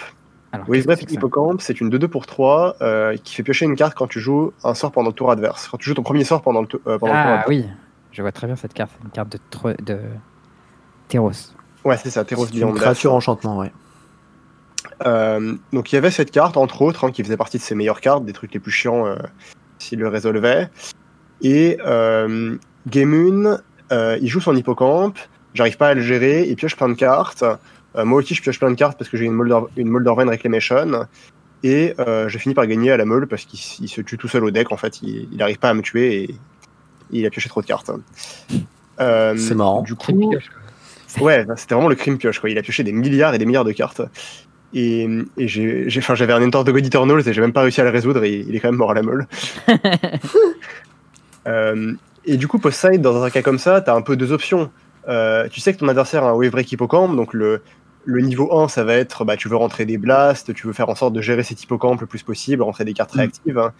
Euh, mais tu as une façon beaucoup plus, euh, beaucoup plus élégante en fait de, de battre ce Wave Break Hippocampe, et c'est en considérant pas l'hippocampe lui-même, mais le plan d'ensemble. Mm. Euh, tu vois que tu as gagné la une à la meule, tu peux te dire il a, très, il a très peu de menaces dans son deck. Genre, la raison pour laquelle j'ai gagné à la meule, euh, fondamentalement, c'est parce qu'il a pioché beaucoup de cartes, mais c'est surtout parce qu'il a peu de menaces. Et du coup, euh, Si t'arrives je à sniper ses menaces? Ouais, bah sniper ses menaces c'est bien, mais en fait, euh, tu peux te dire, je vais, je vais surtout survivre en fait de manière générale. Mm. Genre, je vais, je vais adopter un plan de jeu contrôle, ce qui est pas intuitif parce que lui, il était très contrôle, il avait, il avait des removals et tout, et moi à la base j'étais un deck mono vert euh, avec un splash. Mais, mais vu son faible nombre de menaces, en fait, c'était raisonnable pour moi de, de, par exemple, de prendre la draw. Alors, je sais plus si je l'ai fait dans ce match-là exactement, mais, euh, mais c'est un truc que tu peux faire en fait et qui tienne à une compréhension globale du match-up et pas juste euh, battre telle ou telle carte. Moi j'ai une petite question, c'est qu'est-ce que ton Hunter the God Eternal il foutait dans ton deck mono vert quand même? Bah, il Ouais. En fait, j'ai dit que je jouais mono vert, mais je- en réalité, je jouais bleu vert splash noir. Mais Ah ouais, bien, mono vert ok. slash sultai. c'est c'est juste que j'avais tellement plus de cartes vertes que des autres couleurs, en fait, que genre dans sur MTGA Draft, il apparaissait en mono vert quand tu regardais les logs. Non, il parce que, parce que du coup, avec ta description, je commence à comprendre comment est-ce qu'il a pas fait pour pas se résoudre ton spell, c'est que tu l'avais pas casté, tu vois. Me paraît assez logique, quoi. non, non, non, elle était, elle était bien base de mana. j'ai Oh non, un spell bleu bleu noir dans mon deck qui n'a que Ouais, des voilà, forêts. tu vois. Oh là là. J'étais en train de me dire, hmm, il y a peut-être Bon, un pattern. Stop les questions embarrassantes là. Je voulais pas de ça à la base. Il est pas venu ici pour souffrir. Mais donc voilà, l'idée c'est que tu peux battre une carte en rentrant des removals contre cette carte, ou tu peux aussi battre une carte juste en, en contournant d'une autre manière ce qu'elle va faire en fait. Et, Mm. et en l'occurrence, c'était un peu plus pertinent. Genre ce Wave Break Hippocampe, au final, je l'ai jamais tué à aucune des games, et bah, j'ai quand même gagné toutes les games parce que parce que juste euh, il, il- soit il est mort tout seul, soit il avait il avait juste pas de carte, il avait pas assez de cartes relevant à mettre autour de son hippo- hippocampe. En fait, il en piochait beaucoup, mais elles étaient situationnelles ou Parce que Voilà. du coup, c'est pas que son deck était pas très bien. Bah, il avait des défauts. Enfin, C'était ce gros défaut qu'il avait, son deck, c'est qu'il avait un peu beaucoup d'air, beaucoup de tricks de combat, euh, de cartes réactives. euh. Mais comment il était censé tuer du coup son deck? C'était quoi le plan de jeu? Bah, en gros, il avait un Watcher in the Mist, euh, 3-4 vols. Il devait avoir Ouais. euh, qui surveille deux, c'est ça. Il avait une In Bolassis Clutches. Ouais. Euh, il devait avoir un, un ou deux autres, genre une ou deux autres bêtes un peu, un peu punchy qui pouvaient tuer. Mais, mais Clutches, tu pouvais te débrouiller pour euh, ne pas lui donner de target importante quand il, quand il était vulnérable. Donc c'était pas un kill. euh, euh, Ah si si ton oppo, son seul kill c'est Clutches, tu joues rien de la partie, il va perdre tout seul. ouais. Voilà, bah, c'est l'exemple, c'est ça, l'exemple caricatural, ce serait ça. S'il y a vraiment que ça dans son deck, tu pourrais ne rien faire et tu battrais Clutches euh, euh, de fait. Là, il avait quand même d'autres cartes, donc c'était plus, voilà, est-ce que je vais pr- proposer la menace un peu plus faite d'abord. J'avais un Tali d'Omnivore, typiquement, je me suis débrouillé pour qu'il prenne un, un enchant de gestion euh, assez tôt de game, le Tali d'Omnivore. Omnivore? C'est le 3-3 pour 4 de Dominaria qui sacrifie d'autres créatures, là, qui est une espèce de Nantukoask. Plus 2 plus 2 quand tu sacrifies un truc, ça? Ouais, mais qui peut pas se sacrifier lui-même, en fait, et c'est la partie importante. Euh, du coup, euh, contre un jeu contrôle, de manière générale, tu vas plutôt avoir tendance à le jouer tard dans la partie, parce que c'est une menace puissante et, et chiante, chiante à gérer. Mais là, il fallait que je la pose tôt, au contraire, pour qu'elle prenne son, son pacifisme ou sa, ou sa paralysis. Comme ça, si plus tard il essaie de faire un Inbolastic Clutches sur une autre bête, je peux la sacrifier en réponse. C'est pratique, ouais. Et il a pas envie de faire Clutches sur l'Omnivore, parce que l'Omnivore a déjà pris un enchant de gestion, et c'est pas une très bonne target, quoi. Euh, donc voilà, ça c'est les façons un peu contournées en fait dont vous pouvez envisager un match-up et pas juste rentrer des pets enchantes pour battre Clutches ou, ou, des, ou des chocs pour battre euh, Wavebreak Hippocampe. Ok. Bah, c'est un, un bon conseil. Merci pour celui-ci. Euh, du coup, de manière générale, là, on va plutôt parler de limité, donc de draft, de sealed et de cube. Euh, je pense que de manière générale, tout ce qu'on dira, ça s'appliquera plus souvent en cube euh, qu'en draft et en sealed, pour la simple et bonne raison que des fois en draft et en sealed, vous avez moins de playable et vous n'avez pas le choix. en draft, c'est rare. Hein. De nos jours, c'est de plus en plus rare, oui. Les sets sont faits de manière à ce qu'il y ait beaucoup de playable et qu'on puisse choisir ses cartes. Même en en bah, soi. Hein. Si vous faites les mauvais choix, on le verra et on dirait que votre deck il est pas cohérent. Mais ouais, c'est là où il y a le gros du travail euh, qu'il faut faire, c'est-à-dire vraiment euh, mettre une carte dans son deck parce qu'elle est bien, c'est pas souvent suffisant comme explique comme raison en fait. Ouais. Euh, c'est-à-dire que votre deck il va chercher à accomplir quelque chose, que ce soit. Alors oui, la majorité des decks de limité sont les decks midrange, mais pas juste parce que c'est la dernière catégorie et qu'on ne peut pas les catégoriser. Je mettrais une petite nuance, ça dépend à quel point la carte est bien quand même. Hein. voilà. Ouais. Genre euh, Pokédex, tu vois, Pokédex dans Kaladesh, t'as un deck où tu peux potentiellement jouer du vert, tu joueras du vert avec ton Pokédex, tu vois. Voilà.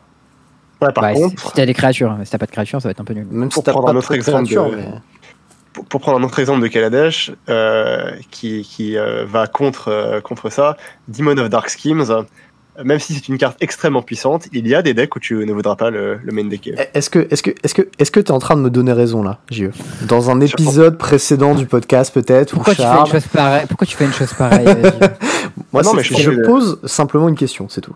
Moi, moi j'ai écouté cet épisode et j'étais d'accord avec toi. Hein. Je pense que tu as bien fait de main decker ce démon. Civil War. Yes. yes. Ah. J'attends le même sur Twitter avec Demon of Zarkim euh, et euh, de l'autre côté le, le 1-1 qui draine avec marqué Civil War.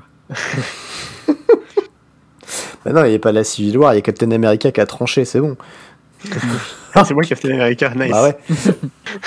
Captain MPL, tu vois. C'est. Euh... il te faut un petit bouclier, quoi, mais. Bah, pour le coup, ce deck de Théo, c'était vraiment un bon exemple d'un deck cohérent. Euh, C'est-à-dire qu'il manquait un, poil de cohérence quand même. Il jouait un plan de jeu aggro, mais il était très focus dans ce qu'il voulait faire et euh, il perdait pas son temps avec des playables ou des trucs qui faisaient euh, des draw 2 ou des machins comme ça. C'était vraiment, on est là pour taper. Ouais, ouais. Toutes les cartes étaient à chier et il a fait 3-0. C'est un exemple parfait de ce qu'on est en train de dire. Toutes les cartes étaient nulles, puis il a défoncé les gens. Même le pilote était nul. Tu t'es acheté. Ah ouais, ça va, t'as pas sur le pilote. Laisse mes Night Market Lookout en dehors de ça, d'accord? Ils pilotaient très bien leur véhicule. Ouais. Ils ont fait du bon boulot. Mais ouais, en fait, le truc, c'est qu'en limité, genre, autant on construit. Bon, déjà, les gens copient des listes, donc euh, ils ont un plan par défaut, sans faire exprès. Et, et, en plus, les plans sont plus faciles à identifier parce que. Ah, il y a les cartes en x4, donc il y a moins de cartes. Ouais, voilà, il y a les cartes en x4 et t'as le choix des cartes. Euh, enfin, t'as plus de choix sur les cartes. En limité, euh, je pense que c'est tout autant important d'avoir un plan, genre que ça se traduit euh, tout autant en win rate qu'en construit. Par contre, c'est plus difficile à identifier, c'est un peu invisible en fait. Genre la, différence, ça va pas être entre euh, entre une 4-4 pour 3 euh, qui gagne des marqueurs plus 1 plus 1 et et une 1-5 qui fait gagner des points de vie à tous les tours. Ça va être est-ce que je joue une 3-2 dans mon deck Vanilla ou est-ce que je joue une 2-3 quoi. La, différence est plus ténue, mais, mais c'est moins vrai récemment quand même. Parce que j'ai l'impression que récemment, les sets, ils ont quand même ce côté très synergique et très euh, à thème, en fait, en fonction des, des paires de couleurs que tu joues. Ouais, mais les synergies, c'est un peu euh, guider le drafter quand même. Hein. C'est tiens, regarde, tu joues bleu-rouge, donc il faut que tu joues des sorciers. Regarde, là, j'ai des sorciers qui font des trucs quand t'as d'autres sorciers. Euh, ah, les sorciers, ils aiment bien les éphémères et les rituels. Tiens, je vais te mettre un artefact qui dit sorcier, éphémère, rituel, pour que tu saches bien dans quel deck il va, tu vois. Hmm. Non, mais je, dis pas le contraire. Hein. Bah, typiquement, j'ai beaucoup drafté euh, Zendika Rising à tel point que j'ai toutes les rares de, du set, voilà. Et quasiment toutes les mythiques, je crois. Euh, bah du coup c'était facile tu vois j'ai ouvert 10 boosters et j'ai chopé 100 euh, et quelques gems juste avec les rares que j'ai ouvert puisque bah, j'ai déjà en quadruple de chaque tu vois. Et euh, bon d'ailleurs petit coup de pub j'ai fait 17 sets sur euh, les drafts que j'ai fait donc j'étais content voilà. Pas mal pas mal. C'était c'était beau score. Et bon bref. Le truc c'est que euh, ce que j'ai remarqué, c'est qu'en fait, les decks qui gagnent beaucoup en Zendikar, c'est des decks qui sont très synergiques, mais c'est pas forcément ceux que tu vois venir. Du genre, euh, c'est évident que Rock c'est un très bon deck à condition d'avoir euh, les bonnes cartes en fait du deck, notamment le, le Tiff Rock, le, la 1-3 qui fait melee et qui donne plus un plus 0. Voilà, j'arrive jamais à la dire celle-là, mais bon. Tu dis STT, c'est plus facile. Très bien. SSTT. Euh, non, STT d'ailleurs. Ouais. Bon, bref. Euh, ça, c'est évident que c'est très bien, mais tu vois, il y a, d'autres trucs qui sont euh, pas évidemment bien, qui sont des espèces de sous-archétypes, mais qui existent quand même. Du genre, Landfall, en théorie, c'est red-green, tu vois, dans Zendikar. Le truc, c'est qu'en fait, tu peux tout à fait jouer euh, green-white, et euh, que ce soit quand même bien, notamment sur le, le fait qu'en en blanc, tu as le faucon qui est 2-2 qui te permet de renvoyer un land dans ta main et donc de retrigger le landfall, et que tu as aussi la 2-3 vigilance landfall chat qui prend un compteur à chaque fois que tu landfall. Et en fait, Mm. tu te bases sur. euh, Enfin, tu, tu peux partir d'un truc qui est euh, très écrit, très évident, et quand même choper des bifurcations qui sont quand même hyper intéressantes et tout à fait viables. J'ai 2-3-0 sur tous ces drafts. Et Pour moi, un de ces euh, deux drafts, Landfall, c'est autant. Green White que Green Red par contre. hein. Ouais, mais c'est. T'as les, cartes, t'as les cartes blanches avec marqué Landfall dessus, littéralement. Donc, euh, Oui, Mais en fait, ju- justement, je, suis- content qu'on parle de tout, ce- enfin, tout ce qui est euh, archétype dans Zendikar ou euh, parce, que je, trouve que c'est une dimension du draft qui est un peu trompeuse finalement. Mhm. Genre, c'est- c'est bien de vouloir drafter plein de wizards parce qu'il y a des cartes euh, avec marqué dessus. euh, euh, je fais des trucs quand je suis avec d'autres wizards. genre ça, euh, la, la genre, Ouais, non mais je dis pas que ça marche pas, mais fondamentalement ton deck il a quand même besoin d'identité en fait, il a quand même besoin d'avoir un macro archétype. Et je pense Oui, que c'est ça que beaucoup de gens sous-estiment. Euh, ton, en Dominaria, ton Gitu Lava Runner, euh, il va pas dans le même deck que euh, euh, que il va pas forcément dans le même deck que ton euh, je sais pas le gros 1-3 là, qui récupère un spell. Je sais Ouais, il voilà, exactement, Gitu Chronicler, ça c'est exactement ça que je cherchais. Euh, Gitu Chronicler, c'est une 1-3 qui remonte un éphémère ou un rituel quand tu la kick, ça coûte 6 à kicker. Et c'est un wizard. Et c'est un wizard, tandis que Gitu Chronicler, c'est- euh, Gitu Lava Runner, pardon, c'est une 1-2 pour 1 euh, là, qui est genre en construit, là, qui gagne plus 1 plus 0 ace si t'as deux spells au cimetière. qui est un euh, wizard aussi. Voilà, ces deux cartes ont le type wizard, donc tu peux te dire, bah, j'ai un Lord Wizard, je vais mettre les deux dans mon deck, Mm. et c'est très bien, et tu, tu vas gagner des games comme ça euh, si tu pioches là un 2 tour 1 et, et- et le Chronicler tour 6. Et très souvent, tu auras quand même raison. hein. Mais voilà, fondamentalement, les deux cartes rentrent pas dans le même plan de jeu. T'en as une qui ça. cherche à faire traîner la partie et à faire de la value, et t'en as une qui cherche à tuer l'adversaire. Et c'est pas parce qu'il y a marqué Wizard sur toutes les cartes qu'il faut, qu'il faut tout confondre. Disons que si t'as 3 Wizard Lightning dans ton deck, tu peux tout à fait jouer quand même la 1-3 qui récupère ton Wizard Lightning derrière, quoi. Parce que ça ira dans la tronche au pire, mais. Si t'as 3 Wizard Lightning, peut-être qu'il faut pas jouer le Gitu Lava Runner. hein. Bah, je, sais pas, après, j'imagine qu'il y a des cas où ce sera correct de jouer les deux, il y en a, sur- il y en a Mm. sûrement. Mais je ce sais que pas, je ça veux fait dire, 8 c'est points que- T2, hein, je veux dire. euh, c'est pas mal. mais, mais genre, parfois, parfois t'as pas 100% de, de cartes Wizards Matter dans ton deck, euh, t'en as genre 3 ou 4, et euh, t'as des games où tu piocheras pas tes cartes Wizards Matter, et tu piocheras une 1-2, et une 1-2 pour 1, et une, euh, et une 1-3 euh, kicker pour 6. Ouais, et d'ailleurs, parfois c'est correct de, pas de remplacer un wizard de ton deck par une carte non wizard, mais qui rentre mieux dedans. Mm.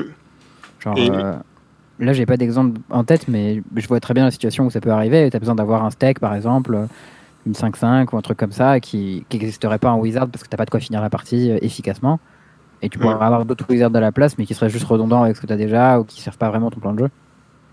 J'ai j'ai un petit truc euh, qui, qui me vient là tout de suite, euh, et c'est un peu basé sur les drafts que j'ai fait ces deux derniers jours. Euh, Est-ce que vous voyez bien l'archétype euh, Red White Warrior en Zendikar? Ouais. Base, base rouge, pas mal. Euh, C'est pas vraiment relevant, je crois. Ouais, vas-y. Bon, bref. Euh, en fait, moi, le truc que j'ai remarqué avec ce deck, c'est que euh, il a un problème au niveau de son identité, justement. Et qu'en gros, tu préféreras quasiment toujours avoir un deck euh, party red-white plutôt qu'un deck warrior red-white. Et euh, en gros, ça, je m'en suis rendu compte. En fait, en, en draftant le Lord red-white qui, fait, qui est 3-3, qui donne plus 1 plus 1 warrior. Ouais. Et en fait, t'as un problème avec ce deck, c'est qu'en gros, les bons warriors que, que t'as, que tu veux, c'est notamment en 2 drops, c'est le gros tag, qui est euh, Mm. 1-2 et qui trample Et et qui qui prend plus 1 plus ouais. 0 pour chaque, euh, chaque, non warrior partie. Non, parce qu'il se compte lui-même. Donc, Ouais, euh, mais lui, il est 2-2 de base, mais il grossit quand t'as d'autres trucs de ta partie. Ouais. ouais, ok. T'as le, le 1-3 que tu peux Il- taper aussi. il est- est pas si ok. mal. Ouais. Euh, non, il est pl- plutôt mauvais en fait. Je pense que la, la 3-1 pour 2 est meilleure que la 1-3 pour 2 qui se pump d'ailleurs. Mm. Je m'en suis rendu compte ça il y a pas longtemps et en fait j'ai mis beaucoup de temps à m'en rendre compte, mais je crois que c'est quand même euh, la bonne conclusion.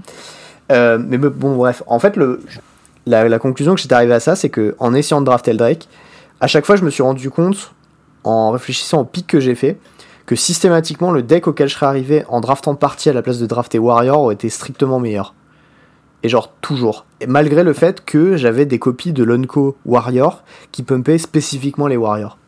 Mm. Ok. Et du coup, j'ai l'impression que des fois, il y a des identités qui sont trompeuses, notamment là-dedans, en fait, dans ce cas spécifique euh, sur Zendikar. Ouais. Et qu'il faut Ouais, pas bah, s'y fier trop, tu vois. Là, c'est vachement visible parce qu'en plus, c'est deux identités qui sont dans la même combinaison de couleurs et, euh, Mm. et bah, t'en as une qui.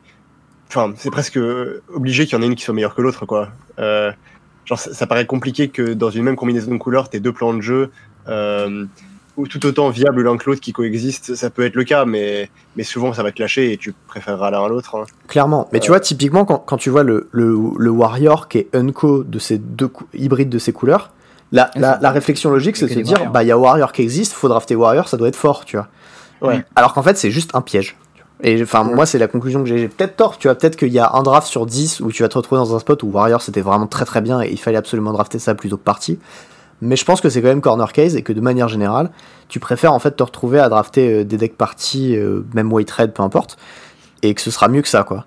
Bah Après, il y a un contrepoint aussi, c'est que ton 1-2 Trumple qui grossit en fonction de ta partie, ton adversaire est très encouragé à trader avec. Et du coup, il va quasiment jamais atteindre le 4. C'est déjà rare qu'il atteigne le 3. et Il qu'il a pas toujours l'option de trader. hein. Genre, il y a, il y a Ouais, des séquences qui sont gros tags. de trade, de Ouais, trader mais typiquement, tu, tu, la, la séquence qui est beaucoup courante en Red White, c'est gros tag T2, et derrière tu joues le cléric 3-2 qui donne indestructible. Et du coup, ton gros tag il attaque T2 pour 3 en indestructible. Ok. Et derrière, toi, t'as 6 de patates sur le board, et ensuite tu peux jouer par exemple le Wizard rouge qui fait un dégât par partie que t'as quand il arrive en jeu. Du coup, tu peux repasser une patate par-dessus. Il y a aussi le fait que tu peux jouer euh, des tricks euh, qui vont faire genre plus de plus 2 sur ton gros tag. Tu peux lui donner le vol avec un équipement. Enfin, il y a beaucoup de moyens de le faire passer ton gros tag. Hmm. Euh, Il y a le rogue aussi euh, commune en, en- pour un rouge qui dit tu payes 2, ta créature a 2 de force au moins, elle est imbloquable ce tour-ci. Ouais. C'est enfin, c'est c'est Ah, pas aussi le- évident le que ça, c'est le vraiment une très bonne il le gagne que euh, après, après combat Il le gagne qu'une fois qu'il est déclaré attaquant. Il est D'accord. 1-2 trample de base et à chaque fois qu'il attaque, trigger. Ok, ok, j'avais jamais fait marcher avec le. J'ai jamais casté la, la bête qui rend bloquable. Et bah, euh, elle est un Pas peu style de ma sous-estimée. vie. C'est très fort gros tag. Genre, c'est une, bonne carte. C'est un Ouais. rogue dans une couleur où il n'y a pas trop de rogue en plus. Ouais, ça, ça a l'air pas mal euh, dit comme ça.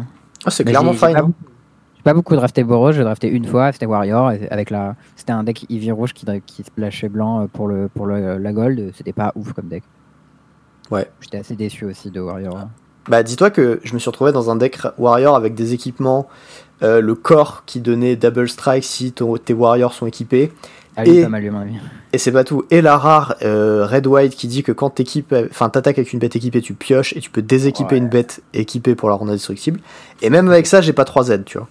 Ah ouais Et je me suis dit, quand même, j'avais l'impression d'a- d'avoir un deck busted et c'était pas si fort, tu vois. Hmm. T'as l'impression de Ouais. jouer un deck parti à trous en fait, c'est bizarre. Genre, vraiment, j'ai eu ce sentiment là quoi. Et un des trucs, un des trucs que j'ai trouvé qui était un peu gênant dans ce deck, c'était qu'en fait ton payoff commun en Warrior, c'est euh, la, la 4-3 pour 3 là.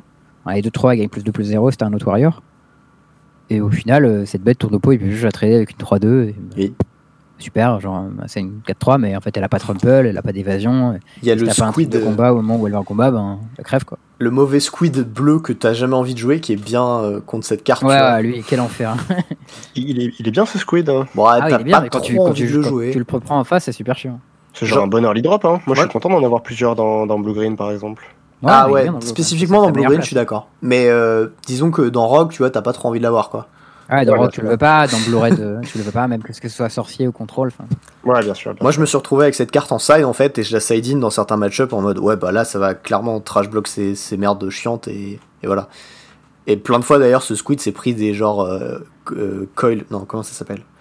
Euh, Roll Eruption, je crois, ou des trucs comme ça, et, et j'étais en mode Ouais. bon, bah cool, tu vois, mon 2 drop nul, il s'est bouffé ça, tant mieux. Nice. Mais ouais, du, coup, on parle de trade, mais genre juste pour revenir au, à un niveau un peu plus basique de euh, la 3-2 et la 2-3 que je décrivais tout à l'heure, même si de nos Ouais. jours, c'est vrai que les cartes ont plein de textes et qu'elles font des trucs sweet avec des types, etc. Euh, parfois, tu as juste des 3-2 et des 2-3, et la différence entre les deux est significative, en fait, même si ça a l'air de rien. Ouais. Euh, et- et Même si la tu vois, 2-3 a plus de texte, en fait, la 3-2 est remplie dans ton deck parce que Voilà, le texte de ta 2-3, c'est un truc qui fait que tour 8, euh, tu peux l'utiliser pour faire un truc alors que t'as pas envie d'arriver au tour 8. Ouais, et, et- et le niveau au-dessus, euh, c'est que parfois ça tire même pas à si ton deck est aggro ou contrôle. Il y, y a des decks aggro dans lesquels une 3-2 va être meilleure qu'une 2-3. Euh, typiquement, euh, je pense à euh, Guilds of Ravnica, il y avait un, un sous-archétype Golgari aggro Ouais. full créature. ouais, full créature, c'est ça.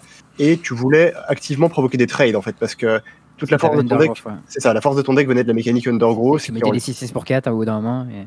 C'est ça, en late game, toutes tes cartes étaient excellentes parce que tu avais plein de bêtes au cimetière, et pour que ça marche, il fallait que tu provoques des trades. Et pour euh, provoquer des trades, tu jouais des deux drops qui donnaient à ton oppo l'envie de les trade. Genre Child of Night ou la 2-2 qui disait pour 5 elle gagne plus de plus 2. Voilà, typiquement, tu, veux juste que tes bêtes elles aient plus de force que d'endurance quand ton plan c'est de trader. Euh, mais inversement, tu as des decks aggro dans d'autres formats, euh, typiquement Red White en M19 qui était un deck go wide avec des Inspired Charge et tout. Ça, c'est des decks où les 2-3 vont être meilleurs que des 3-2 en fait, ce qui est pas forcément intuitif parce que tu joues aggro, mais euh, ce que tu veux, c'est pouvoir continuer à attaquer avec plusieurs bêtes à chaque tour, sans forcément qu'elles trade, parce que tu veux garder ta masse sur le board pour le tour de l'Inspired Charge.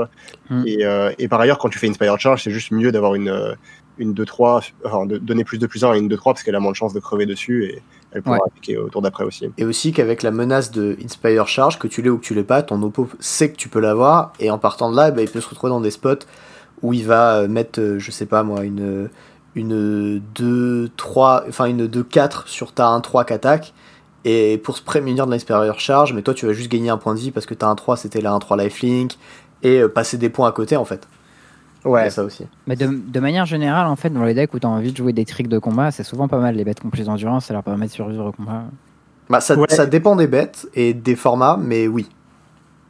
En fait, c'est vrai que étonnamment souvent, tu vas préférer une bête qui a un peu plus d'endurance. Genre, c'est mieux, avec, mieux avec les pommes de masse, c'est mieux avec les pommes euh, ciblées aussi. C'est mieux pour mettre des marqueurs plus en plus en dessus. Ouais. Euh, je, me souviens de euh, une game de Jérémy Desani, un des joueurs préférés de Théo. Eh, moi, en soi, à la base, j'avais rien contre le type. Hein, je tiens quand même à le préciser. Euh, c'était un top d'un GP en limité et il jouait Boros Agro un peu pipi, euh, comme il joue souvent d'ailleurs. Euh, il, a, il a un pro tour avec Boros Agro pipi aussi. Ouais, bah c'était pas le même format, mais il se trouve qu'il jout beaucoup Boros Agro pipi en limité, Jérém. En tout cas, à l'époque, ça lui arrivait souvent. C'est le mentor de Louis Deltour. Et, et, là, dans son deck, il y avait vraiment que des bêtes pipi. Genre, il y avait une 2-2 pour 2 qui casse les enchantements en sacrifiant, il y avait une 1-4 pour 2. Ah, c'est la licorne ça. Un 4 pour 2, solide. Ouais, en théorie, elle avait du texte, mais pas dans son deck. Et, et étonnamment, en fait, genre, c'est un 4 pour 2. Bah, quand tu mettais un marqueur plus 1 plus 1 dessus, c'était extrêmement chiant à bloquer. dans, le deck, dans le deck adverse, il y avait juste qu'un qui l'a bloqué favorablement. Il y avait plein de 2-2, de 3-2, donc il devait faire des doubles blocs un peu, euh, un peu bancal pour, euh, pour s'en débarrasser. Puis il prenait un pump spell et il se faisait envoyer dans l'espace. Ouais. Donc les bêtes avec plus d'endurance, ça marche très bien avec tout ce qui est effet de pump. Mm. Euh, par contre, si dans ton deck, t'as pas trop d'effet de pump, mais que euh, ta curve, elle s'étale par exemple jusqu'à des 4-4 pour 4 ou des 5-5 pour 5, là, t'as plutôt intérêt à ce que tes early drop trade. Ouais, parce qu'une 4-4, c'est beaucoup plus fort quand ton adversaire a une seule bête que quand il en a deux. Exactement, tu veux pas permettre à l'adversaire de construire son board et pouvoir proposer des doubles blocs sur tes créatures en fait, si t'as pas de quoi les pumper. Euh, hmm. Donc là, tu préfères avoir une 2-1 qu'une 1-3 et tu préfères avoir une 3-2 qu'une 2-3. Ouais, bah, ce que tu disais sur l'endurance, moi ça m'a rappelé un des tricks qui m'avait beaucoup impressionné. C'était le trick qui donnait plus 1 plus 2 à deux bêtes. Et je crois que ça les untapait, c'était pour un et un blanc. Euh, et je trouvais que ce, ce, point ce deuxième point d'endurance, il était très souvent le hunch. Et je me disais, mais putain, c'est vraiment pas mal en fait. Hmm. Parce que bah, même quand ton adversaire il essaie de tourner un peu autour de tes tricks, bah, plus 1 plus 2 sur deux bêtes, genre t'as vraiment moyen de, de, de, te faire plaisir en combat. Quoi. Ok. Il euh, y a un truc aussi que je voulais dire là, c'est plus parler du cube, et je pense que c'est parce que hum, de manière générale, en cube, les cartes sont un peu plus différentes que sur les limités traditionnelles, où c'est plus difficile en fait de voir hum, euh, est-ce que euh, mon deck Field of the Dead c'est un deck midrange ou mon deck contrôle Est-ce que mon deck il veut un Ronas dedans ou pas Ce genre de choses. Et on a vu des fois des choses un peu bizarres, et je pense que intéressant de, de s'attarder un peu là-dessus. Vous avez des, des, exemples qui viennent en tête, des situations, ce genre de trucs Sur le cube? Ouais. Euh, bah, je, je pense qu'en cube, ce qui, ce qui, fait que ça peut être compliqué aussi, c'est que les cartes sont très puissantes et du coup, on a un peu le, la midrangisation des decks euh, à l'œuvre, quoi. Genre, mm. parfois, euh, ton deck, c'est pas un deck aggro hyper focus ou un deck contrôle hyper focus parce que juste dedans, il y a un deck Feden et un Ashiok Nightmare Weaver et, et c'est des cartes hors plan qui peuvent gagner tout seules. Donc, euh, donc ouais, t'as ouais. moins cette unité du deck dans une direction donnée. Je pensais à des cubes un peu moins forts. C'est vrai que quand les cubes deviennent trop puissants, ça devient un peu n'importe quoi. Hmm. Mais c'est vrai que sur des cubes un peu moins forts, euh, tu, tu peux avoir, voilà. Est-ce que euh, mon deck créature euh, qui joue Once Upon a Time, il veut, euh, il veut cette interaction-là ou euh, ce spell de rampe, genre, euh, est-ce que je veux ce Hydron Archive dans mon deck euh, où j'ai besoin de beaucoup de créatures ou des trucs comme ça? Ok. Bah, j'ai un exemple, enfin, je sais pas si c'est un très bon exemple, mais hum, c'est dans le cube euh, Sultai que j'ai monté il y a pas longtemps. Ouais. Euh, Il est très fun ce cube quand même. tu l'as drafté? Ben ouais, je crois. ouais, bien sûr, on l'avait drafté, j'avais joué contre toi même, non? Ah oui, oui, oui, euh, bien sûr, c'était sur l'apéro là. Eh ouais, Le stream- petit stream apéro, on avait fait ça. Je t'avais battu Euh, même, je crois, non? Euh, en effet, j'ai dû Eh. effacer ce souvenir de. de- c'est important. J'ai battu JE sur son cube avec Sultai. ah, j'étais à, mo- j'étais à moitié bourré aussi. euh. Ah, moi aussi, hein. Ah, pour le coup, Ouais. là, t'as pas d'excuses, hein, je veux L'alcool- dire. L'alcool a avantagé ce Montéo. Non, mais quand on a, quand on est tous les deux à moitié bourré, voilà, c'est un peu plus un coin flip, on va dire. Ah, c'est sûr que, bon, moi j'ai peut-être un peu plus l'habitude, mais ok.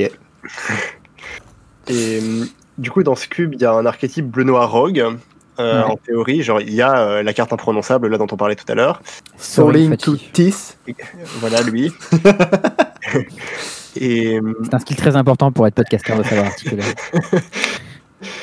et ouais, mais là, c'est pas juste une question d'articulation. Genre, cette carte, elle aurait jamais dû s'appeler comme ça, même pour un anglophone, c'est c'est Ouais, infernal. mais toi, toi tu t'es bon qu'à imaginer les titres basiques. hein, donc, euh, Donc, euh, ce que je voulais dire, c'est que cette carte, elle est très bien et tu vas la jouer dans toutes les moutures de Bleu Noir Rogue, évidemment, parce que c'est un Lord, elle est centrale, elle marche avec trop de cartes. Mais, mais tu peux imaginer des versions qui seraient euh, très aggro-control, tempo, euh, avec par exemple euh, le package mono bleu de Curious Obsession, euh, des one drop euh, imbloquables. Il y en a un qui est un rogue en plus, euh, Slitherblade, c'est un rogue. Donc, tu, tu peux en imaginer des versions qui soient très euh, tout droit, où tu commences à jouer tour 1 et, et tu joues tes contres pour protéger tes menaces. Euh, et à l'inverse, je pense que ce deck-là, tu peux le builder en mode plus contrôle, avec du coup euh, Into the Story, avec euh, Shark Typhoon, bah, un peu comme on fait en standard en fait. D'ailleurs- en standard, il y a des versions plus ou moins, plus ou moins punchy de, de Rogue. Ça va jamais jusqu'au mono bleu Obsession, mais, mais voilà, il y a quand même un spectre quoi. Et, et en fonction de la version que tu joues et de ce que font euh, le reste de tes cartes, bah, tu vas vouloir jouer ou pas un Spell Pierce par exemple. Euh, Genre dans la version contrôle, un Spell Pierce main deck, ce sera pas forcément pertinent, alors que dans la version euh, ouais. Ok. Oui, c'est vrai que pourtant, ton deck, il y a des rocks dedans, tu peux te dire, oh, le Lord of Rock, ça a l'air bien. Bah, le Lord, je pense qu'il est jamais mauvais. Genre, tu vas le jouer un peu whatever parce que juste le ratio sur la carte est trop bien et Mm. et t'auras des rocks dans ton deck de toute façon.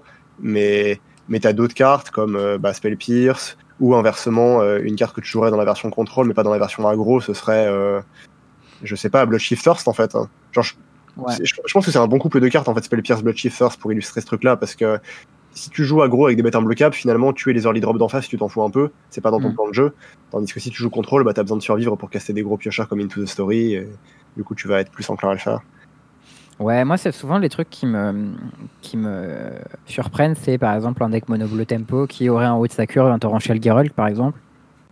Des trucs comme ça où tu te dis, ouais, c'est une grosse bête, elle a, enfin, c'est un gros finisher, il a flash, euh, ça rentre bien dans ce que veut faire mon deck. Alors que, bah, pas forcément. En fait, si ton deck il peut pas aligner Silent Drop, déjà, euh, qu'est-ce que tu vas faire avec ta carte? Et euh, genre, si ton jeu c'est un jeu de masse critique, tu t'as pas besoin d'aller chercher cette grosse carte. Ouais, bah typiquement, Shoal Geralt, ça va plus être la carte que tu vas rentrer post-side quand ton adversaire rentre des removals pour tes, pour tes 1 vol, quoi. Ça, Ouais, une bonne manière d'overload les enfin, de, d'aller au-dessus des removals finalement. Tu peux rentrer des landes aussi pour la, la faire marcher, mais tu... non, mais ton, ton plan de jeu il change un peu. Genre, si tu rentres en 17, Ouais, ouais. dans la VK16, un truc comme ça. Un truc aussi classique que tu pouvais avoir euh, en Kaladesh, c'est euh, euh, je joue mon deck aggro curve out, mais dedans j'ai un Whirler Maker parce que comme ça, quand je vais en late game, ben, euh, j'ai un truc pour finir. Tu vois. Mm. Et sauf que bah, c'est pas comme ça que ça marche en fait. Enfin, si ton deck, euh, t'as une carte qui est bien que quand tu vas en late game, mais que ton deck il veut pas aller en late game, c'est qu'il y a un truc qui va pas. Ouais, ça, c'est un truc que les gens font beaucoup, euh, enfin, sur, les gens, sur lequel les gens se trompent beaucoup, de Mm. vouloir jouer des cartes. euh, bah, ça revient un peu à ce qu'on disait tout à l'heure sur rentrer des Epiphany Needle contre les Planeswalkers, quoi. C'est ça. C'est qu'en fait, les gens aiment pas avoir des points faibles. Ouais, ils aiment pas avoir des points faibles et pour corriger les points faibles, ils vont rentrer des cartes euh, genre qui, qui attaquent euh, frontalement le point faible au lieu de juste augmenter la consistance de leur deck au maximum et se dire bah 95% du temps ça va marcher et les 5% restants bah certes j'aurai un point faible mais mais je vais pas améliorer mon deck en le diluant quoi. Ça, c'est si ton deck c'est un deck, de, c'est un deck aggro qui doit faire 2 drops, 3 drops, 4 drops et que ton 3 drops c'est Weird Maker, ben, Mm. ça va pas marcher quoi. Ah, En fait, ça marche ouais, vachement moins bien. C'est ça, le, le Warlord Maker lui-même peut être très bien, et ça se trouve en late game, il va, te, il, va, il va te faire gagner une partie des games, mais le fait d'avoir fait tour 3 rien, euh, ça affaiblit en fait ton drop à 2 et ton drop à 4 que tu as joué autour. hein. Tout à fait. Et c'est un manque de cohérence dans ton deck building. Qu'on en revient au sujet, euh, au sujet du jour. Euh, Voilà. euh, ok, bon, bien sûr, euh, le plan, il peut varier, des fois plus qu'en qu'en limité traditionnel, puisque euh, souvent vous avez des playables plus fortes, des trucs qui peuvent euh, shifter euh, la partie en elle-même. Je pense à des cartes comme Patience Rebuilding ou des trucs comme ça qui peuvent te permettre de changer de plan de jeu et de devenir le joueur contrôle en attaquant sur un angle différent, un peu comme t'aurais un Planeswalker, mais sauf que en construit, sauf que bah, en général en limité ça arrive pas parce que c'est un Planeswalker tu le joues. Mm. Mais voilà, le Demon of Darkim de Théo était un bon exemple de ces choses-là. Ouais. Ça arrive plus souvent en cube qu'en limité traditionnel, mais parfois en limité traditionnel, les gens ne main deck pas leur mythique pour changer de plan post-side, et ça c'est beau. Euh, vous avez d'autres euh, idées sur le limité ou on passe sur euh, des, des conseils de jeu? Hmm, on peut avancer? Ouais. Moi, ça me va. Alors en jeu, moi il y a un truc que je, je- je- dont je voulais parler, et euh, après l'avoir écrit sur, mon- sur mon papier, j'ai j'ai écouté le très bon podcast Contre Draft épisode 2 Ah, de, euh, de Guillaume Gauthier et Jean-Emmanuel Defra, dans lequel il parlait de ce point. Je me suis dit, ah, on va pouvoir appuyer dessus, comme ça tout le monde l'entend, ne l'oublie pas. Euh, lorsque vous jouez, c'est important de rester cohérent dans les cartes que vous représentez. Euh, il me semble que c'est ce que vous avez dit, n'est-ce pas? Ouais, ouais. Tu as parlé entre autres des stops et des choses comme ça. Bon, là, je suis pas là-dessus, mais euh, ça peut être sur des choses simples.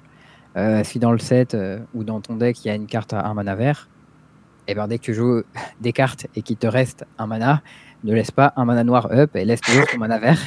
Ouais. Tu as laissé un mana vert up au tour 1 et qu'au tour 2, tu dois laisser un autre mana up, laisse un mana vert. C'est, des trucs basiques, mais euh, à partir du moment où vous vous trompez une fois dans ça, votre adversaire ne respectera plus ce que vous représentez. Et parfois, bah, si vous représentez, je sais pas, une Blossom in Défense, ça peut être super bien à représenter. C'est, je sais qu'une carte qui est, je trouve qu'elle a beaucoup de valeur en cube notamment.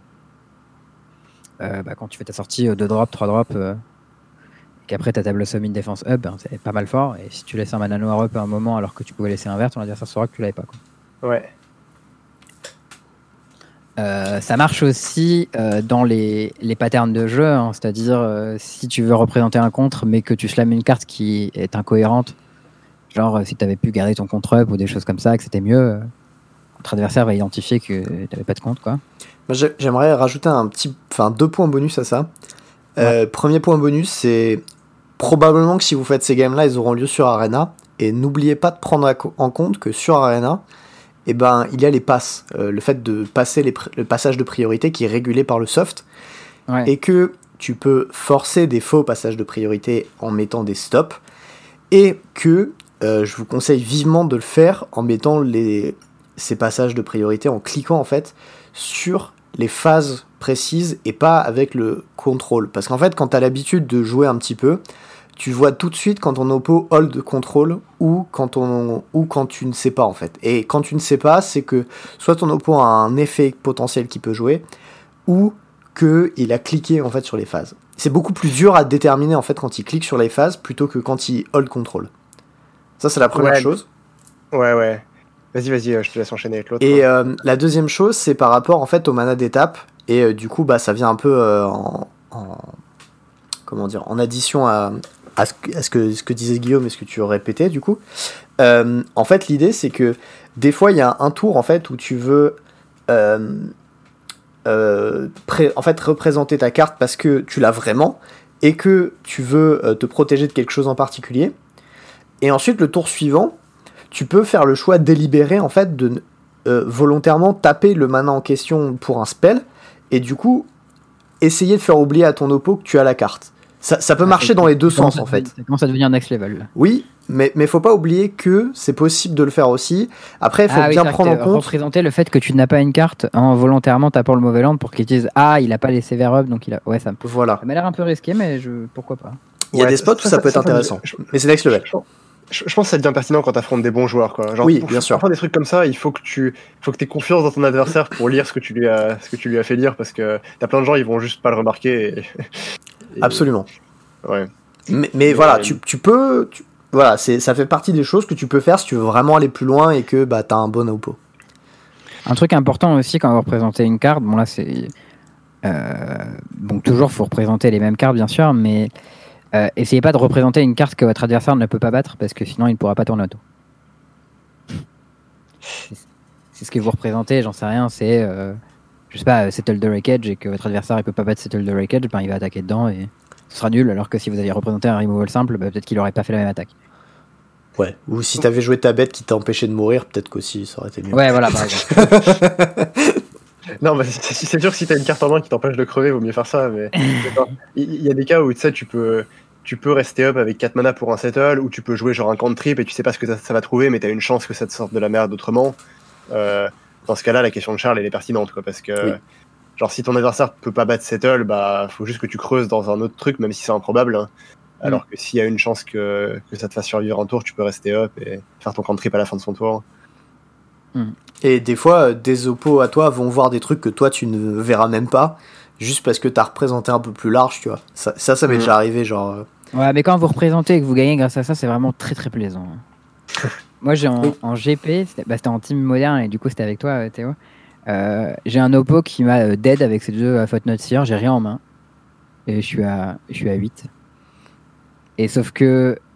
euh, je crois si j'en tue. Si j'ai. S'il attaque avec les deux et que j'en tue un, je peux tuer l'autre aussi et ça le défonce, je crois. Genre, je le tue sur le crackback. Et du coup, il attaque avec un des deux alors que j'ai rien en main, il me tue pas, et après, je top deck ce qu'il faut et je le défonce. Et C'était vraiment très plaisant. Ok.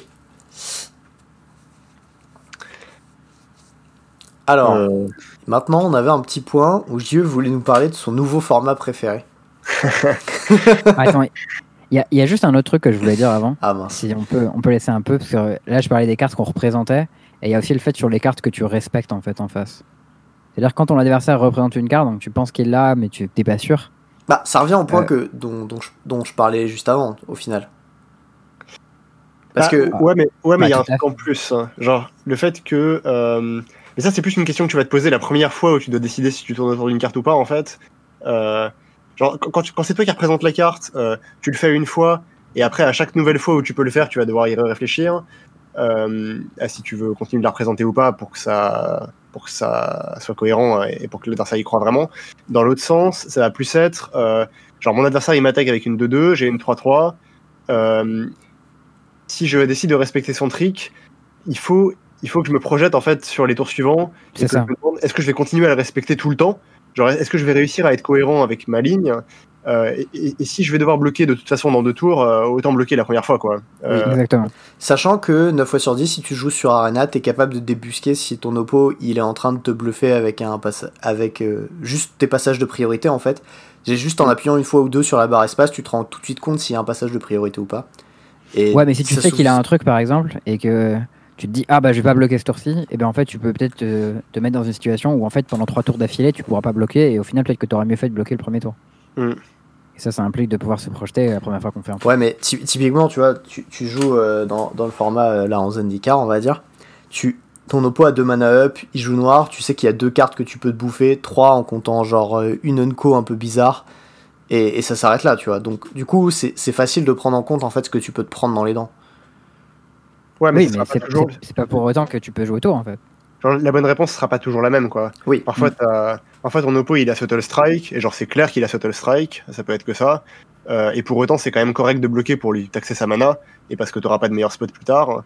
Euh, inversement, t'as des spots où t'as un removal en main et t'as juste besoin de détaper pour jouer ton removal. hein. Dans ce cas-là, tu peux encaisser, et au tour d'après, rester up, et, Oui. et tu peux battre Et- la carte. Et tu peux peut-être même le blowout, quel plaisir. Mais, mais c'est vrai que, enfin, ce que le point de Charles, il est vachement important et je pense que c'est facile de faire ton play en te disant ça a du sens ce tour-ci de pas bloquer.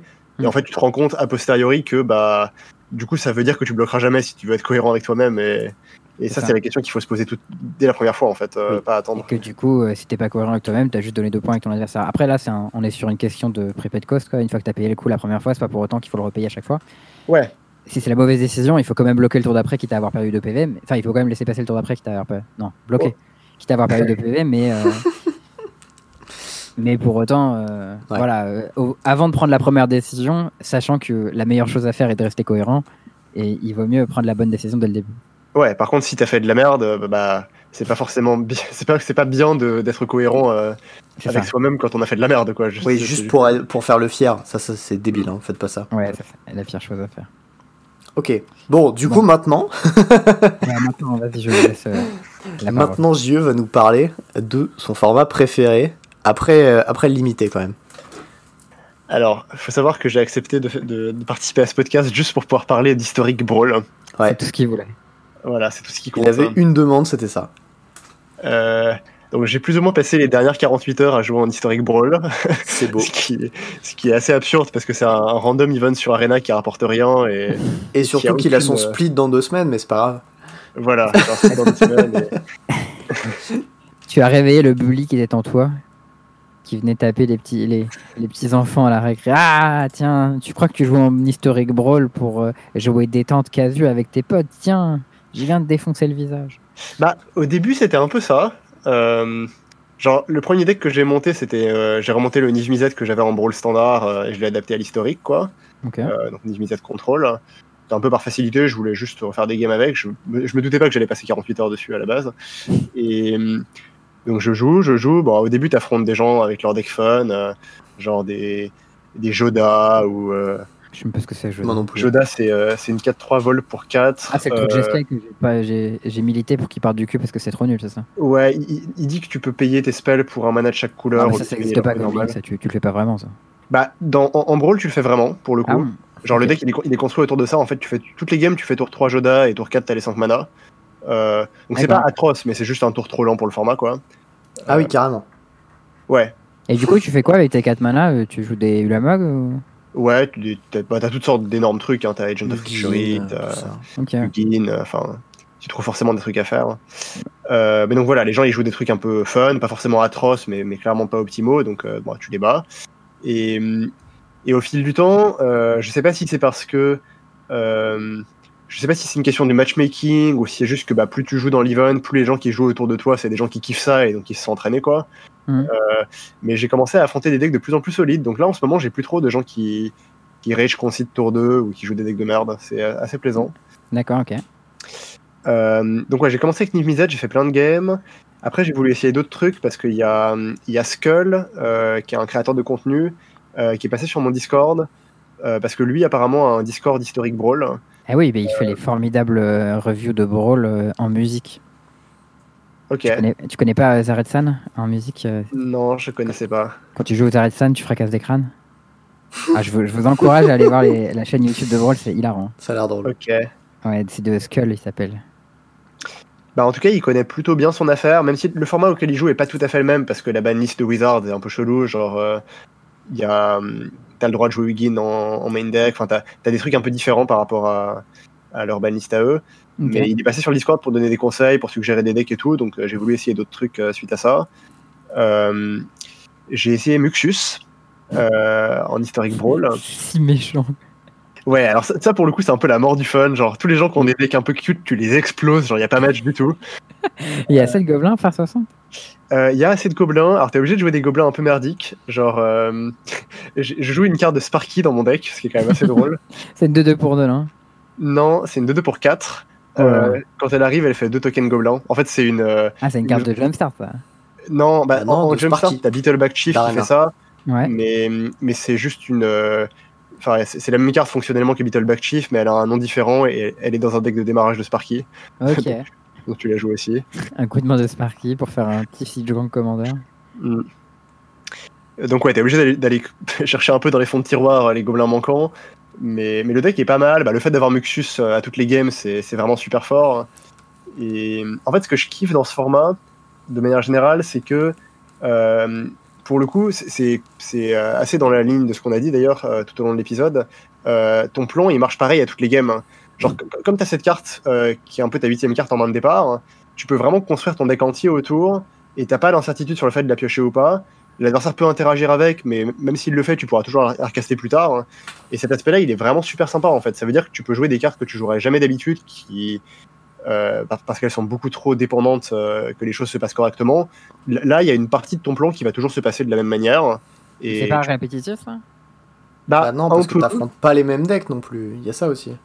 Ouais, il y a pas mal de decks différents. euh, et il y a pas mal d'interactions dans les decks. Donc, euh, genre, ok, tu vas toujours avoir ton, ton Muxus euh, dispo tour 5 ou 6. Parce que moi, Mais- moi, ça me- tu me dis, ouais, tu vas pouvoir jouer 30 games d'affilée où tu auras tout le temps Muxus tour 5. Je dis, waouh, super, ça a l'air trop bien, tu vois. Non, Bah c'est ce que Bah, tu cherches à faire en historique déjà, hein, je veux dire. non mais en historique, t'as Ouais. des games où tu joues Krenko, t'as des games où tu t'interagis avec ton Gem Ball. Enfin, je sais pas, Frère, t'as- t'as deux plans, c'est Muxus Krenko, point. Enfin, il y a un moment. Ouais, là, mais j'irai pas jouer 200 games de, de Gobelin en historique, tu vois. Bah, ap- après, le truc, c'est que les gens s'adaptent à, à- à cet aspect-là du format aussi. Genre, par- parce que ton adversaire aura toujours son commandant, euh, c'est important d'avoir de quoi gérer le commandant en question. Et du coup, les gens jouent des Tails End. euh, Tails End, c'est un staple du format. C'est, je pense que c'est la meilleure carte. Ouais, je T'as pense que c'est la meilleure carte du JD11 format. Reproach aussi, non Ah non, c'est peut-être pas légal dans ce format. Quelle carte? C'est 4 mana, tu nommes une carte, tu peux pas la caster, t'as la protection contre la carte en question. Oh, ça a l'air euh, banni, ça, à mon avis. hein. Ouais, je, je crois que tous les trucs qui nomment une carte, il me semble, sont bannis. Ah, ouais, les, les. Needle Effects et tout, ils sont bannis. Ouais, ce qui est un peu dommage. Je pense qu'il y en a qui seraient playables, mais. Enfin, qui seraient pas Tu peux nous 35. rappeler les, les règles T'as le droit d'avoir un- une créature légendaire ou un Planeswalker, non? Ouais, c'est créature ou planeswalker légendaire. Ouais, Euh, et 60 cartes en comptant le général ou 60 plus le général? C'est 59 plus 1. D'accord. Euh, t'as le droit d'avoir un compagnon en plus de ton général si t'arrives à, à satisfaire la condition, mais en- en- techniquement personne ne le fait. Il y a juste une partie des Joda qui joue Keruga, on sait pas pourquoi, et du coup ils sont encore plus nuls. D'accord. Euh, et t'as accès à quelques cartes qui existent que dans le format, genre des cailloux qui font toutes les couleurs ou des landes qui font toutes les couleurs. hein. ouais, t'as Command Tower qui est un land parfait, euh, qui fait le- toutes les couleurs de l'identité de ton général, et tu as Arcane Signet qui est un, un caillou à deux qui fait toutes les couleurs de, l'identité de ton général, du coup, c'est toutes les couleurs qui sont présentes sur la carte. Genre par exemple, Golos, il a les 5 couleurs. Ouais, Golos a les 5 couleurs, Joda aussi, euh, sinon tu pourrais pas jouer de- de- d'Elpha Mana avec, ce serait pas très bien. Ah ouais. Euh, Qu'est-ce qu'il y a d'autre comme exemple bizarre euh, Enfin voilà, c'est tous les symboles de mana qui sont présents sur la carte en tout cas. Euh, Ok. Et t'as un sideboard ou pas Genre si tu veux jouer Karn euh, alors je crois que dans le format de Skull, t'as pas le droit à un sideboard, mais que sur Arena, oui. Euh, Et C'est bizarre d'avoir un je le sideboard, non? De quoi? C'est bizarre d'avoir le droit à un sideboard en soi, je trouve. C'est- Par rapport à l'EDH qu'on connaît nous, enfin je sais pas, ça me semble étrange. Bah en Best of One, t'as le droit à un sideboard, donc enfin je sais pas. Et du coup, il y a des gens qui jouent Mastermind Acquisition ou pas?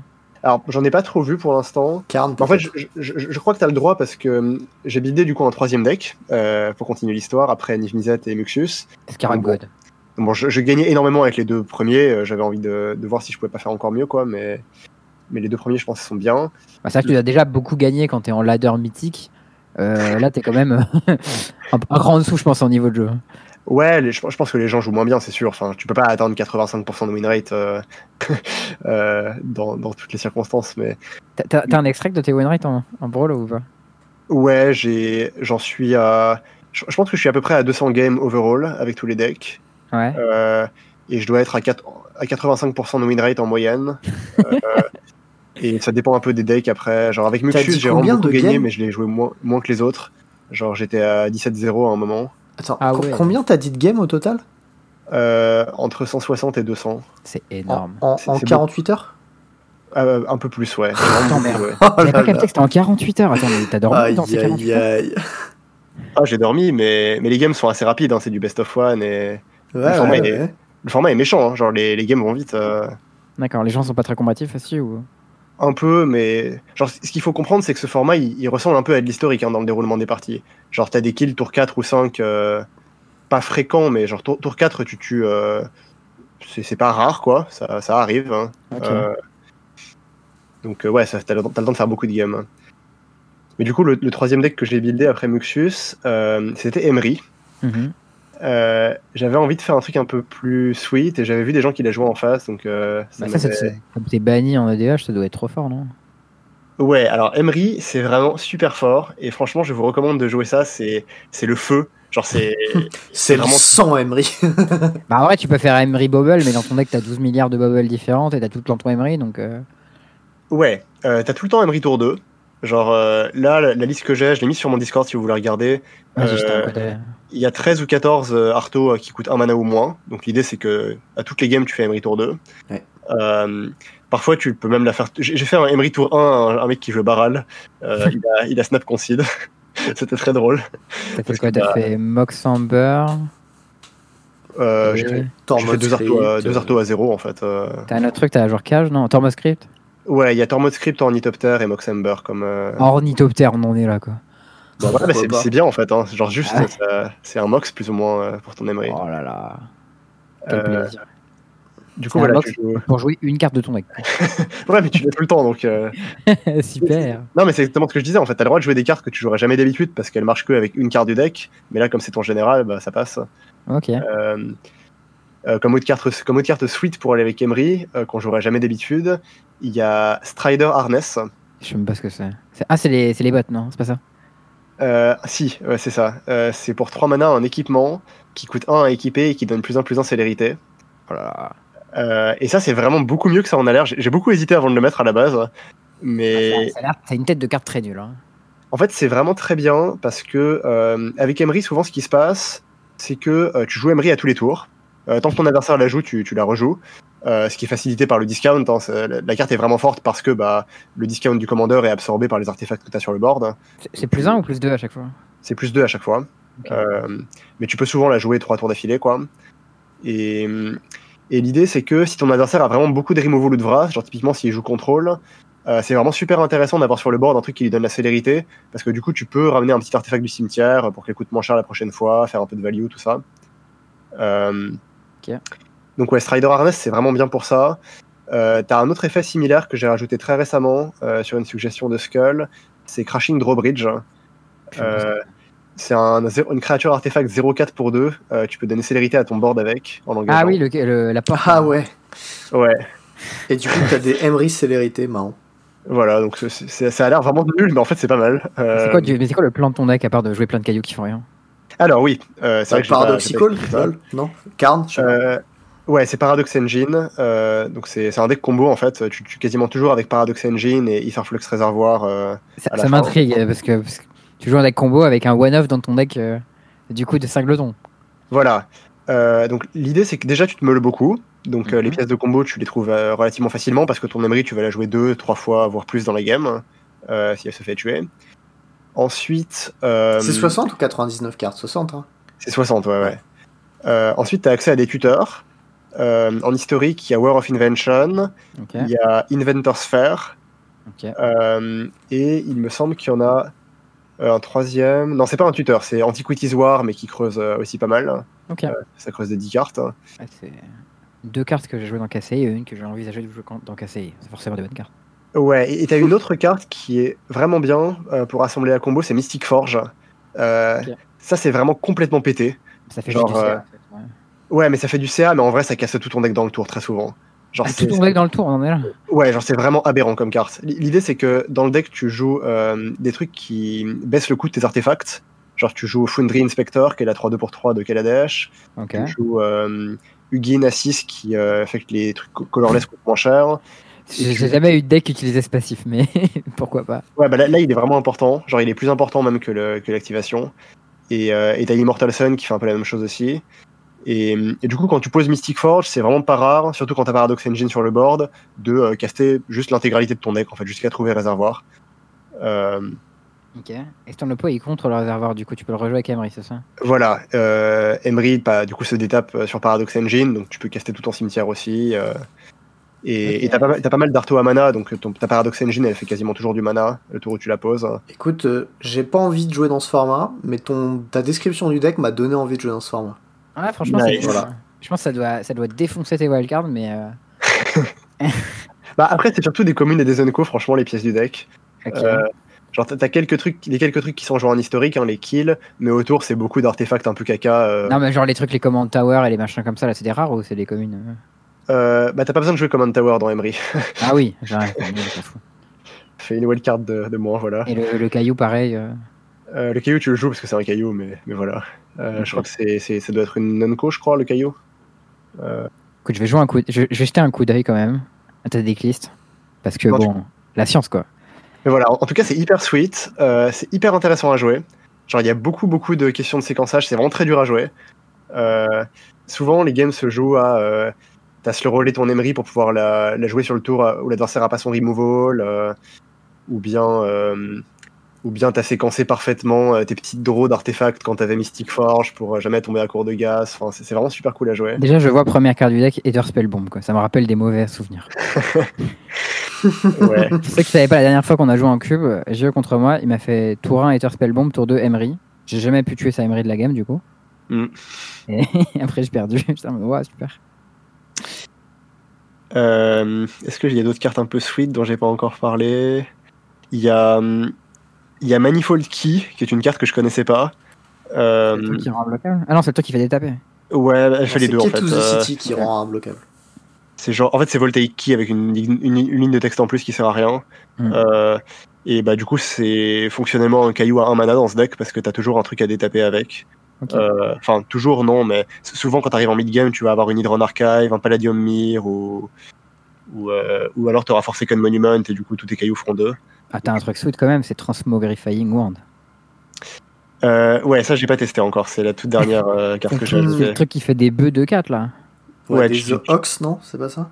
C'est ça, tu, tu- tu détruis le commandeur adverse et ça devient un buff quoi en gros, et il peut le recaster, mais comme tu peux le faire à trois tours d'affilée, c'est dans l'idée c'est pas mal pour gérer les Ah, tu commandeurs. peux même l'activer deux fois si t'as une Manifold Key.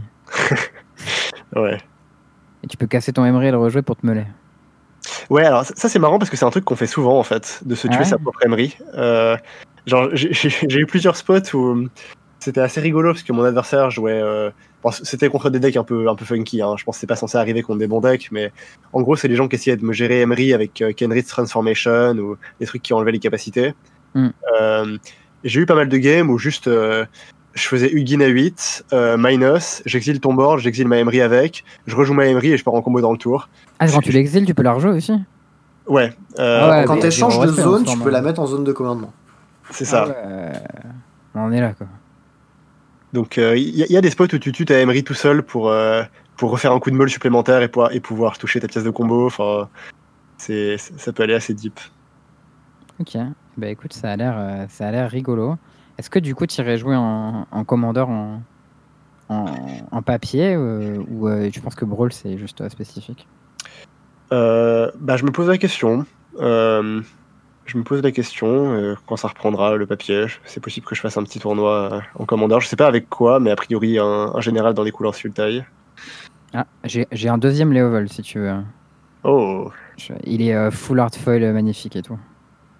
ouais, bah, c'est, c'est typiquement le genre de truc que je pourrais imaginer jouer, quoi. Mais, mais en tout cas, ouais, Emery c'est super fort en Historic Brawl et c'est super fun. Et je pense qu'il y a un autre deck que j'ai pas eu le temps d'essayer, mais qui est très bien aussi. Genre, je pense que le tyran du format c'est Emery et Kinan. Ouais, je vais dire Kinan, ça a l'air bien. Ouais. Genre, Ki- Kinan, c'est le deck qui me fait vraiment peur quand je l'affronte. Euh, genre, sur la draw, je suis négatif contre Kinan. C'est le seul deck contre lequel je suis négatif. Oui, ça fait juste des gros trucs forts euh, ou il y a une particularité dans Kinan Non, euh, l'idée, bah, en, en gros, ça fait tout le temps un Manadork tour 2, euh, si ce n'est tour 1, et euh, tour 3, Kinan, euh, deuxième voire troisième Manadork dans la foulée, et tour 4, euh, t'exploses complètement. et- je, je vomis mon board de ma main. Ça joue les paradoxes aussi ou pas? Ouais, ça joue Paradox, euh, ça joue toutes les, toutes les créatures broken du format. genre, en, en gros, l'idée, c'est que si t'interagis pas avec Kinan et que t'es sur la draw, t'as perdu. D'accord. Quel plaisir. Et Emery, c'est un peu pareil en vrai. hein. Genre sur, sur le play avec Emery, je... en fait, ce qui, ce qui est vachement fort avec Emery, c'est que même si l'adversaire interagit quand il est sur le play, c'est très très dur de perdre. Euh, mais c'est un peu moins, ça fait des trucs un peu moins broken quoi. Il a pas l'air si bien que ça ce format au final. hein. Bah. tu me dis, tu- quand t'es sur le play, c'est très très dur de perdre, même, même si ton adversaire il interagit. Me dis, wow, quel plaisir. Bah après voilà, je pense que c'est le meilleur deck du format, tu vois. Et j'ai pas fait beaucoup de miroirs d'Emery, donc peut-être que je, me ferais chier si, si j'en faisais davantage. D'accord. Et- Tu veux dire que t'as briqué le format euh, Mais t'espères que les autres vont pas 48. t'écouter. Ouais, c'est un peu ça en fait. Le, je pense que le format, il est, en tout cas sur Arena, il est, il est vraiment euh, euh, vierge. Enfin, il y a plein de gens qui jouent des, des decks un peu, un peu sous-optimaux, genre des tiers 2. Et qu- quand, quand toi tu penses que t'as breaké le format et que t'as un tyran, bah forcément tu prends beaucoup beaucoup de plaisir à rouler sur tout le monde. Mais c'est Ouais, possible que- qu'à terme ça, soit plus Ça, pareil. C'est ce que parce que j'avais un peu discuté avec lui, parce qu'il avait des avis assez tranchés sur le, sur le brawl, et moi, comme j'y connaissais rien, ça m'intéressait. Et il disait qu'il n'y avait aucun support du, du brawl sur, euh, sur Arena, et que lui et son groupe de test, ils- genre, ils avaient euh, 10 000 ans d'avance sur, le, sur la Mhm. méta du format, et que, genre, leur tournoi à eux, n'importe quelle personne, et elle faisait euh, 20-0 en ladder euh, sur euh, en brawl, tu vois. Ouais, bah, ils disaient qu'ils avaient banni Baral dans leur format, donc il y, a- y a quand même des trucs qui me posent question, tu vois, dans euh, là où ils en sont. Parce que Baral, j'ai pas trouvé ça si fort. Genre, je pense que Baral, en fait, c'est très fort contre les petits, les, les petits decks nuls. Euh, Mais par contre, c'est très mauvais dès que dès que l'adversaire a un général avec un CCM un peu abordable, genre contre Emery et Kinan, typiquement, je pense que tu peux, tu peux juste pas gagner avec Baral. C'est c'est que c'est quoi le plan de Barral par euh, contrer tes trucs? Euh, c'est c'est que ça, en fait. Ton, ton- ton deck, c'est euh, genre 20 contre sorts, euh, t'as toutes les variantes de cancel possibles avec des noms différents, t'as Baral et et t'as et t'as une Solène Epiphanie et une Girolk parce qu'il faut quand même s'amuser un peu et, et voilà. C'est pas, c'est pas un plan, ça. Bah si, enfin ça, disons que ça gagne contre contre les midrange, tous, les decks un peu mous. Genre euh, genre contre Niv Mizzet, Baral c'est pas dégueu euh, typiquement. D'accord. Euh, par contre, euh, ouais, Ah, dès mais Liv Mizzet, c'est typiquement le deck qui perd contre Counterspell à chaque tour. Mais... Bah, sauf Ouais. que Niv Mizzet, il y a marqué un contrat dessus quand même. hein. C'est un détail, mais bon. Mais en gros, l'idée, c'est que euh, même dans Niv Mizzet, tu peux jouer des trucs genre Veil of Summer ou, ou Domri qui font que, que le match-up Baral, il est pas si impossible. Veil of Summer, c'est légal dans ce format? Euh, sur Arena, ouais. Ok. Je sais pas si ça. Pour le coup, je pense que ça devrait pas, mais, mais c'est légal. Ça doit bien défoncer Baral. Ouais, ouais, ouais. Bah écoute, euh, tu, tu m'as tu m'as peut-être chauffé sur le brawl. Si tu fais un stream où tu joues contre les viewers, euh, j'irai monter un deck de brawl pour, euh, pour essayer de te rosser. Ouais, franchement, essayez, essayez d'en faire un peu. C'est Les premières parties, je pense, vont être vraiment cool. Euh, vous pouvez prendre ma liste d'Emery, il y a une liste de Muxus sur le Discord aussi, une liste de Moi, je vais essayer de builder mon deck. euh. Il y a des trucs euh, un peu sweet qui sont playable, genre Corvel, c'est fort ou c'est nul? J'en ai affronté zéro. D'accord, Euh, c'est- nul du coup. Dans les trucs un peu Ça forts que j'ai hein. affrontés, euh, t'as dit quoi? Bah, le, le fait que t'en aies affronté zéro, ça veut juste rien dire. Ouais, C'est non, ça le problème. dire, hein. Mm. Je suis d'accord. Non, mais Ouais, par ça, exemple. ça veut euh, moins dire quelque chose que si t'avais joué contre et que c'était de la merde. Mais... Oui, voilà. non, mais pa- par exemple, il y a, il y a Grand Warlord Rada qui m'a un peu impressionné. C'est Euh, la, c'est la bête quand elle La attaque. 3-3 First Strike qui fait euh, Oracle Muldaya. Ah, Euh, c'est l'autre Rada. C'est l'autre Rada, ouais. Ah, Moi, je pense, mince. à, je pense à la 3-4 Haste pour 4 qui fait du mana euh, selon le nombre de créatures attaquantes euh, qui flotte la- jusqu'à la fin du tour. Ok. ouais. Ça, c'est une carte qui a jamais été jouée nulle part, mais que Mhm. j'ai trouvé étonnamment forte en tant que commandeur. Genre, j'ai perdu des games contre avec Emery. Cette fois où je l'ai vu, cette carte, c'est sur le tapis du GP. Oui, on l'avait joué, mais c'est tout. Euh, dans les mêmes couleurs, il y a Domri qui est pas mal, je pense. Euh, ouais, c'est pas mal, ouais. ouais, c'est possible que Domri soit juste une meilleure euh, Grand Warlord Rada et que ce soit les couleurs grules qui soient bien contre Emery, en fait. hein. Emery, c'est celui à 3 qui fait fighter là. Euh, ouais, c'est ça. Ouais, Euh. Donc lui, lui, il est naturellement très bien contre Kinan et Emery parce que bah, c'est des, des tout petits body et tu peux les fighter un tour sur deux, un tour sur trois, c'est c'est plutôt fort. Hmm. Euh, Qu'est-ce que j'ai vu d'autre de bien? C'est possible qu'il y ait des agros, genre des, des purs agros, mais ça m'étonnerait quand même. Bah, le, le, le nain euh, rouge là, comment il s'appelle? Torbran Tarbran, ouais, ça a l'air bien, non? Je sais pas. Non, lui, il est vraiment nul par contre. hein. Ah ouais? Ça a une tête de bonne bête, non? Je sais pas, tu fais bête tour 1, bête tour 2, bête tour 3 et tour 4 Tarbran. En fait, il y, a- il y a plusieurs problèmes à jouer agro pur dans ce format. Déjà, on commence à 25 points de vie. Donc, euh, Ah. ça Ah, ça, je savais pas ça. Ouais, c'est pas bien du coup. Donc ouais, ça affecte un peu la jouabilité d'agro. Et hum, ensuite, euh, le pool de cartes est mieux qu'en standard, mais t'as pas non plus. Je- pense que tu manques un peu de bons drop à 1 et drop à 2 pour faire une curve euh, avec que des bonnes bêtes, quoi. Euh, Je, je veux que mon commandant soit Humbercleave, c'est possible. Ouais, bah, ça typiquement ce serait fort, je pense, si c'était possible. c'est légendaire, tu vois, genre y a pas de raison. Tu peux mais, bien avoir appelé Solker, pourquoi t'aurais pas une épée euh mais ouais, Je, je je plège allégeance à l'épée. bon, en, en tout cas, le, le- je pense que le meilleur général à Monored, c'est Muxius, qui est pas un pur aggro du coup. Euh, sinon, j'ai perdu une game contre Talia. Euh, Talia, Ah, Oh. c'est- pour Théo ça. Euh, c'est possible que ce soit bien. En tout cas, contre Emery, ça a l'air ok. Ah, Euh, tu joues que des cailloux tous les tours, hein. écoute tout ça de plus, c'est un peu chiant. a- Après, voilà, une fois que t'as Paradox Engine sur le board, tu peux facilement partir en combo à travers Talia. Mm. Mais, mais genre, c'est c'est un peu chiant et c'est possible que ça ait des bons match-ups dans le format. Donc, euh, c'est peut-être un commandant jouable. Euh, dans la catégorie des decks vraiment bizarres contre lesquels j'ai perdu et ça m'a frustré, euh, il y a Captain Sisset. C'est pour 4, dont un blanc, un vert, une de deux qui peut tuteur des trucs légendaires quand ça engage, c'est ça hein? Ouais, c'est ça. Ça a l'air nul à chier. Genre, c'est 2-2 pour 4. Ouais. Euh, Alors, ça peut mais- chaque tour quand même. Hein. Et ouais, mais j'ai perdu contre. Pourtant, une game où j'avais Scolding Cauldron tour 1. Donc, euh, Ah ouais. franchement, euh, en fait, il a fait Selfless Savior into euh, ok. euh, dans le même tour. Du coup, j'ai pas pu la buter. Et derrière, il a fait Paradox Engine et il est parti en combo et il a joué tout son deck.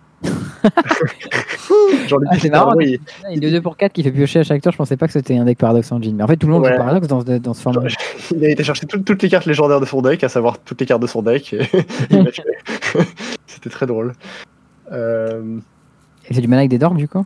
Ouais, il avait genre un elfe et, et en fait il y a des, il y a des dorks légendaires et, et des cailloux légendaires, genre Yannick Lotus. Enfin, une fois que tu, une fois que tu commences à partir, tu peux chercher d'autres cailloux pour faire plus de mana.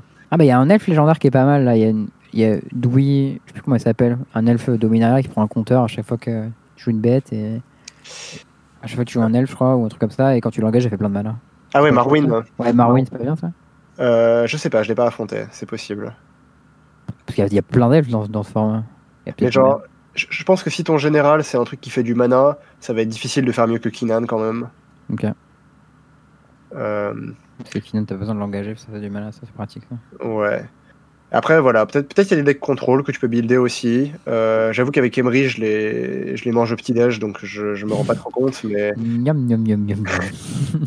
mais c'est possible que tu puisses builder des bons decks contrôle et que tu puisses prendre des mesures pour battre Emery, genre avoir une cage dans ton, dans ton deck. euh, Je sais, je sais pas, ce que tu- je sais pas jusqu'où tu peux aller, mais voilà. Euh, en tout cas, faut bosser un peu pour battre Emery et Kinan si tu joues contrôle. Ok. Bah écoute, euh, merci pour ce petit aperçu du format. J'avoue que c'était pas mal plus intéressant que ce à quoi je m'attendais. Ouais, moi aussi. Euh, tu tu m'as intrigué, tu as, tu as piqué ma curiosité. Cool. hein. Bon, euh, est-ce que il serait pas l'heure du point plein et du coup de la petite histoire? Je pense. hein. C'est le point plein. Ok, alors c'est parti. Il y a eu euh, sur le Discord du Podcaster Mage, du coup, dans le, le chat euh, PMU euh, ou débat Magic ou spoiler, je sais même plus lequel c'était, mais bon, c'était un des. Peut-être peut-être que c'était spoiler. Ouais, mais c'était un peu PMU, un peu spoiler, tu vois, il y avait une conversation qui a switché de channel. Ah, un peu délicat. Enfin bon, bref. L'idée étant que euh, vous avez déjà entendu dans ce podcast que Charles avait un petit peu de sel à donner face à face à l'Echnorn, euh, grand Cénobite, qui était... euh, C'est juste une version plus grosse de, euh, de Plague Junior en vrai, donc vraiment, pas la carte.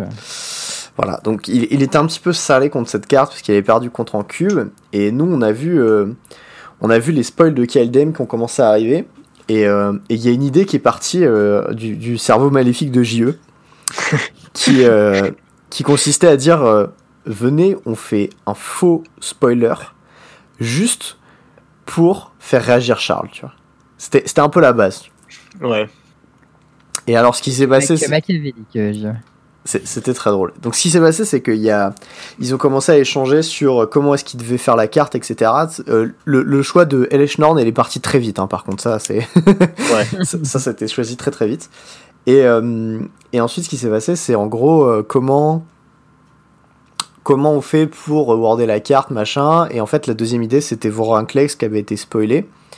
Et, euh, et du coup, ils se sont dit, on va faire un truc par rapport au compteur, machin. Et donc, il y a une carte qui a été créée. Après, euh, après ça, avant d'être imprimée, avant d'exister vraiment, tu vois, juste l'idée de la carte a été créée, qui était euh, la Hellish Nord, que vous avez sûrement vu d'ailleurs, hein, puisque à la base, partant comme étant juste une simple blague qui consistait à faire euh, râler Charles, qui euh, s'est un peu barré en couille et qui a fini un peu partout, jusque sur des sites euh, de boutiques de Magic françaises ou des sites de Discord américains, de Judge. Enfin bon, bref, c'est vraiment parti en couille. Et, euh, et ensuite, bah, la carte, c'est euh, genre une 3-5 pour 5 qui dit que pour chaque type de, compte, de compteur que tu as sur toi ou tes permanents, tes créatures gagnent plus 1 plus 1 et les créatures adverses gagnent moins 1 moins 1. C'est simplifié Ah. un petit peu. Ça a l'air un peu pété quand même. Hein. Oui, Bah, l'i- L'idée, c'était que ce soit un peu pété pour que ça trigger, Ouais. mais euh, pas trop pété pour que ça ait quand même l'air d'une carte imprimable. Ouais, Eh oui. je, je pense que c'est un, un poil trop fort pour être imprimable, mais c'est pas impossible, tu vois. Genre avec le power creep. euh. Et ensuite, ce qui s'est passé, c'est qu'il y a PLM, euh, grand talent pour faire des cartes magiques pour des cubes et etc., qui, qui l'envoie à la commu à la commu FR de temps en temps, qui fait un super taf d'ailleurs, big up. Mm. Et, euh, et là, il a créé la carte pour de vrai. Donc il a pris une illustration d'une autre illustratrice qui faisait des trucs et tout. Qui Il a fait un tweet pour expliquer ça. Donc si jamais vous voulez aller suivre son Twitter, bah allez-y, c'est PLM. Euh, et euh, il a print la carte en foil. Ensuite, il a pris une photo et il a mise dans le Discord. Moi, ensuite, c'est là où j'interviens. J'ai supprimé tout l'historique de la conversation de tout le monde dans le Discord. ça, c'était pendant que je dormais, bien sûr. Ouais, bien sûr, vers 2h du mat, tu vois. et j'ai des lettres, je sais pas, 30, 30 ou 40 messages, tu vois, dans un channel. Et, euh, et ensuite, au petit matin, tu vois, on, fait comme si de rien n'était. Il y avait plein de gens dans le Discord qui avaient vu ce qui se tramait, qui se passait et tout. On leur a expliqué, on a redélette les messages et tout. Enfin, ça a pris une bonne heure à se tasser. Ah ouais, sérieux? Ouais, ouais, si, si, j'ai lâché deux, trois explications, j'ai délette des messages et tout. Ah, les mecs, ils ont tellement tout donné, quoi. Ah, mec, j'ai donné de mon sommeil pour cette blague. Et, euh, et ensuite, ce qui s'est passé, c'est que euh, le lendemain matin, on attendait une réaction de Charles, tu vois. Et euh, Charles était en mode bof, euh, je, me parle, je, enfin, je, je dis pas grand chose sur les spoilers, j'attends de voir les cartes et tout. Non, je, parle pas sur les leaks, c'est ça que j'ai dit. Ah oui, sur les, leaks. je parle pas. Et en plus, la veille, JE avait dit ouais, euh, le Voranclex, on dirait pas un vrai et tout, non, non, non. et du coup, je me suis dit, bon, bah, y a pas de raison que la légende soit plus vrai si le Voranclex il est pas vrai. Et, et c'est à peu près au même moment, vers 10-11 heures qu'on commence à entendre des retours des gens euh, sur le Discord en disant euh, j'ai vu la carte que vous avez leakée qui est euh, genre sur le truc de perf, tu vois ou euh, je l'ai vu sur Twitter, je l'ai vu sur le site de Parkage, tu vois. Et on a eu genre 30 retours comme ça, des gens qui avaient screené dans des Discord de judge, dans des machins, des trucs et tout. Et le truc est complètement parti en couille, ça allait sur Reddit, c'était magnifique. Et c'était ah vraiment. vraiment, il y avait des trucs américains, brésiliens et tout, dans toutes les langues euh, qui avaient le. Et c'était vraiment le syndrome de la fake news qui part en couille, tu vois. Et j'ai trouvé ça mm. vraiment absolument génial. Nous, c'était juste une blague hyper locale pour le Discord. Rien d'autre, tu vois. Il n'y avait pas d'intention de, de, faire chier les gens ou quoi. et, et, les gens, mais sont partis en couille, mais complet. Et c'était magnifique. Nous, on a, on a bah. jubilé toute la journée à regarder ça, tu vois genre, à la fois c'était hyper drôle et en même temps je me sentais un peu mal parce que moi j'avais pas du tout prévu que ça prenne ces proportions-là. donc je voudrais m'excuser envers euh, bah, tous les tous les sites, euh, enfin tous ceux qui se sont euh, fait avoir de bonne foi, quoi, qui ont qui ont récupéré l'info ailleurs, qui ont cru qu'elle était vraie et qui ont juste. Bah, déjà, déjà ne partagez pas les leaks, donc vous vous avez fait punir, voilà. Ouais, oui, en, déjà. En soi, c'est mérité en un sens, mais mais je me sens quand même un peu mal pour vous parce que c'était assez ridicule. Et du coup, big up au travail de PLM qui fait quand même des belles cartes parce qu'en fait il a imprimé la carte en vrai parce qu'il fait des proxys. Ouais. Et il a pris la photo, donc ça donnait vraiment l'impression que c'était une vraie carte qui avait été prise en photo. Absolument. Moi, je trouve que la watermark, elle est, elle est quand même un peu pas ouf parce que normalement, le foil, il est spécial sur la watermark et là, pas, c'est pas le cas. Mais le reste, il est vraiment nickel. Écoute, franchement, c'était une, fausse lit qui était tout à fait honorable et de bien meilleure qualité que ce qu'on peut voir. Ouais, c'est vrai. Voilà. Euh, il, y avait des, il y avait des petits défauts, mais genre c'est marrant d'ailleurs parce que le, le thread Reddit sur la carte, il y a genre 300 réponses et c'est que des gens, c'est que c'est quasiment que des gens qui disent ouais moi aussi j'avais vu qu'elle était fausse, regardez il y a ça, ça, ça qui va pas. et il y avait euh, dans, parmi les trucs qu'on a vu passer, il y avait des types qui ont build des decks EDH entiers entre le moment où ils ont reçu le leak et genre 15 ah, heures, tu vois. Enfin, il y avait des dingueries incroyables. Et, et, je me suis dit que ça, c'était probablement le meilleur point plein qu'on aurait jamais. Parce que c'est bah, vraiment trop drôle. Moi, je dis maintenant, la prochaine étape, parce que j'ai cru comprendre, j'ai cru, j'ai vu une petite photo euh, que j'y avais partagée. Oui, euh, une petite photo, bah c'est PLM m'a envoyé un exemplaire de la carte. Et euh. eh oui. Et ça, et ça c'est stylé. moi je dis la prochaine étape, c'est on la met dans le cube à la place de l'autre stand. Ah. Pour tester au moins. En plus, en plus de l'autre Elechnord. Bah peut-être en plus si tu veux. Ah t'imagines Moi je dis au avec trois compteurs. la carte. genre on teste quoi. Ouais, il y a moyen. Je suis d'accord que c'est drôle. Mais bon, euh, on, précise quand même, euh, l'illustratrice qui avait fait euh, l'art a été citée par PLM. ensuite, on a expliqué le truc et il n'y a pas eu d'intention marchande ou mauvaise ou quoi que ce soit. Voilà. En fait, pas les relous, c'était juste une blague et vous aviez qu'à vérifier vos sources. Voilà. C'est une blague très drôle et moi j'attends avec impatience le, prochain set. Voilà. ce qui pourrait se passer.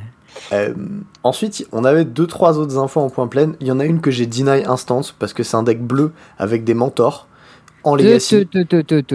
C'est deny. Agro Mentor. C'est deny. C'est un deck blanc. Avec la condition de victoire, c'est une créature blanche deny. et que des tokens blancs.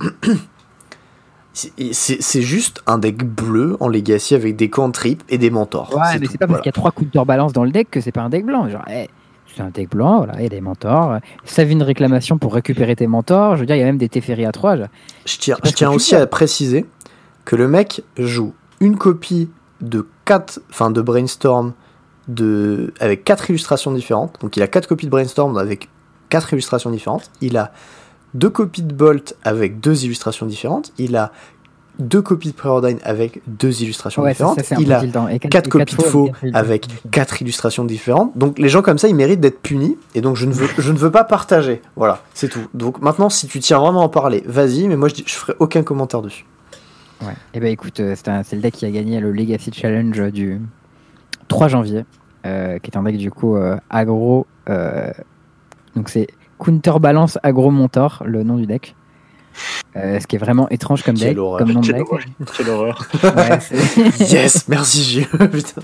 Ça a vraiment pas l'air d'être un deck euh, hyper rigolo. euh. Euh, mais euh, c'est je sais pas, c'est un peu un mélange entre un deck d'éleveur et un deck contrôle euh, avec des counterbalances au milieu et ça tue à mentor. je- J'aime bien l'idée. Et visiblement, c'est au moins un peu fort. Et ça joue au moins une plaine. J'aime pas du tout l'idée. Précisément une snow covered plaine. Si ça, c'est pas un deck blanc, je je sais pas ce qu'il faut. Bon, après, en deck blanc, il s'est passé un truc un peu ouf. C'est le Ouais. Modern Challenge. Là, par contre, c'est la folie. Alors ça, on vous a parlé d'un petit deck plusieurs fois d'ailleurs dans, dans les points pleins et euh, dans les derniers épisodes, qui est un deck qui est, qui est débarqué un peu de nulle part en moderne depuis le print euh, de... Bah rien en fait, attends, qu'est-ce qu'il y avait Qu'est-ce qui a trigger ça? C'était quoi? C'était Ah si, c'était le marteau, euh, Colo- Colossus Hammer. Ah, mais ça fait un moment qu'il est là, le marteau. Il y a pas un truc à Euh, C'est trigger ça? M20 je crois. Mais en fait, euh, les- tu sais c'est comme toujours, même, même KCI quand c'est à pop, ça a mis du temps avant d'arriver vraiment. Ouais, ouais, c'était pas évident après tout. Et, euh, et là, c'est un peu le même problème. Et bon, bref, l'idée, c'est de foutre un marteau géant sur euh, une de tes bêtes que tu vas équiper gratos grâce à Pure Steel Paladin ou Sigard as Aid. Et ensuite, one-shot ton oppo ou two-shot ton oppo. Comme un animal. Et euh, il y a 4 copies de ce deck dans le top 8 du Modern Challenge. Ouais, elle a- c'est la euh, Yushi finale, c'était il a perdu en finale contre Marteau. Avec Marteau. Et ça, c'est assez beau, tu vois. Voilà. Après, moi, j'ai pas grand chose de plus à dire parce que maintenant, le deck, il joue a priori black-white pour euh, du side noir et, euh, et voilà. Sinon, la liste a pas beaucoup changé. C'est toujours une liste avec euh, même Bobble, Ornithopter, les trucs à zéro, Stoneforge et Pure Steel Paladin. Euh, voilà.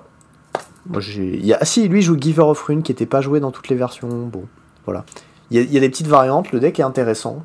Euh, on vous conseille d'aller jeter un œil au top 8 du challenge si vous voulez voir à quoi ça, ça ressemble. Et euh, puis voilà, moi j'avais pas grand chose de plus à dire sur le deck. Juste c'est cool quoi. JE, Ok. un, un petit, un petit avis sur ce deck?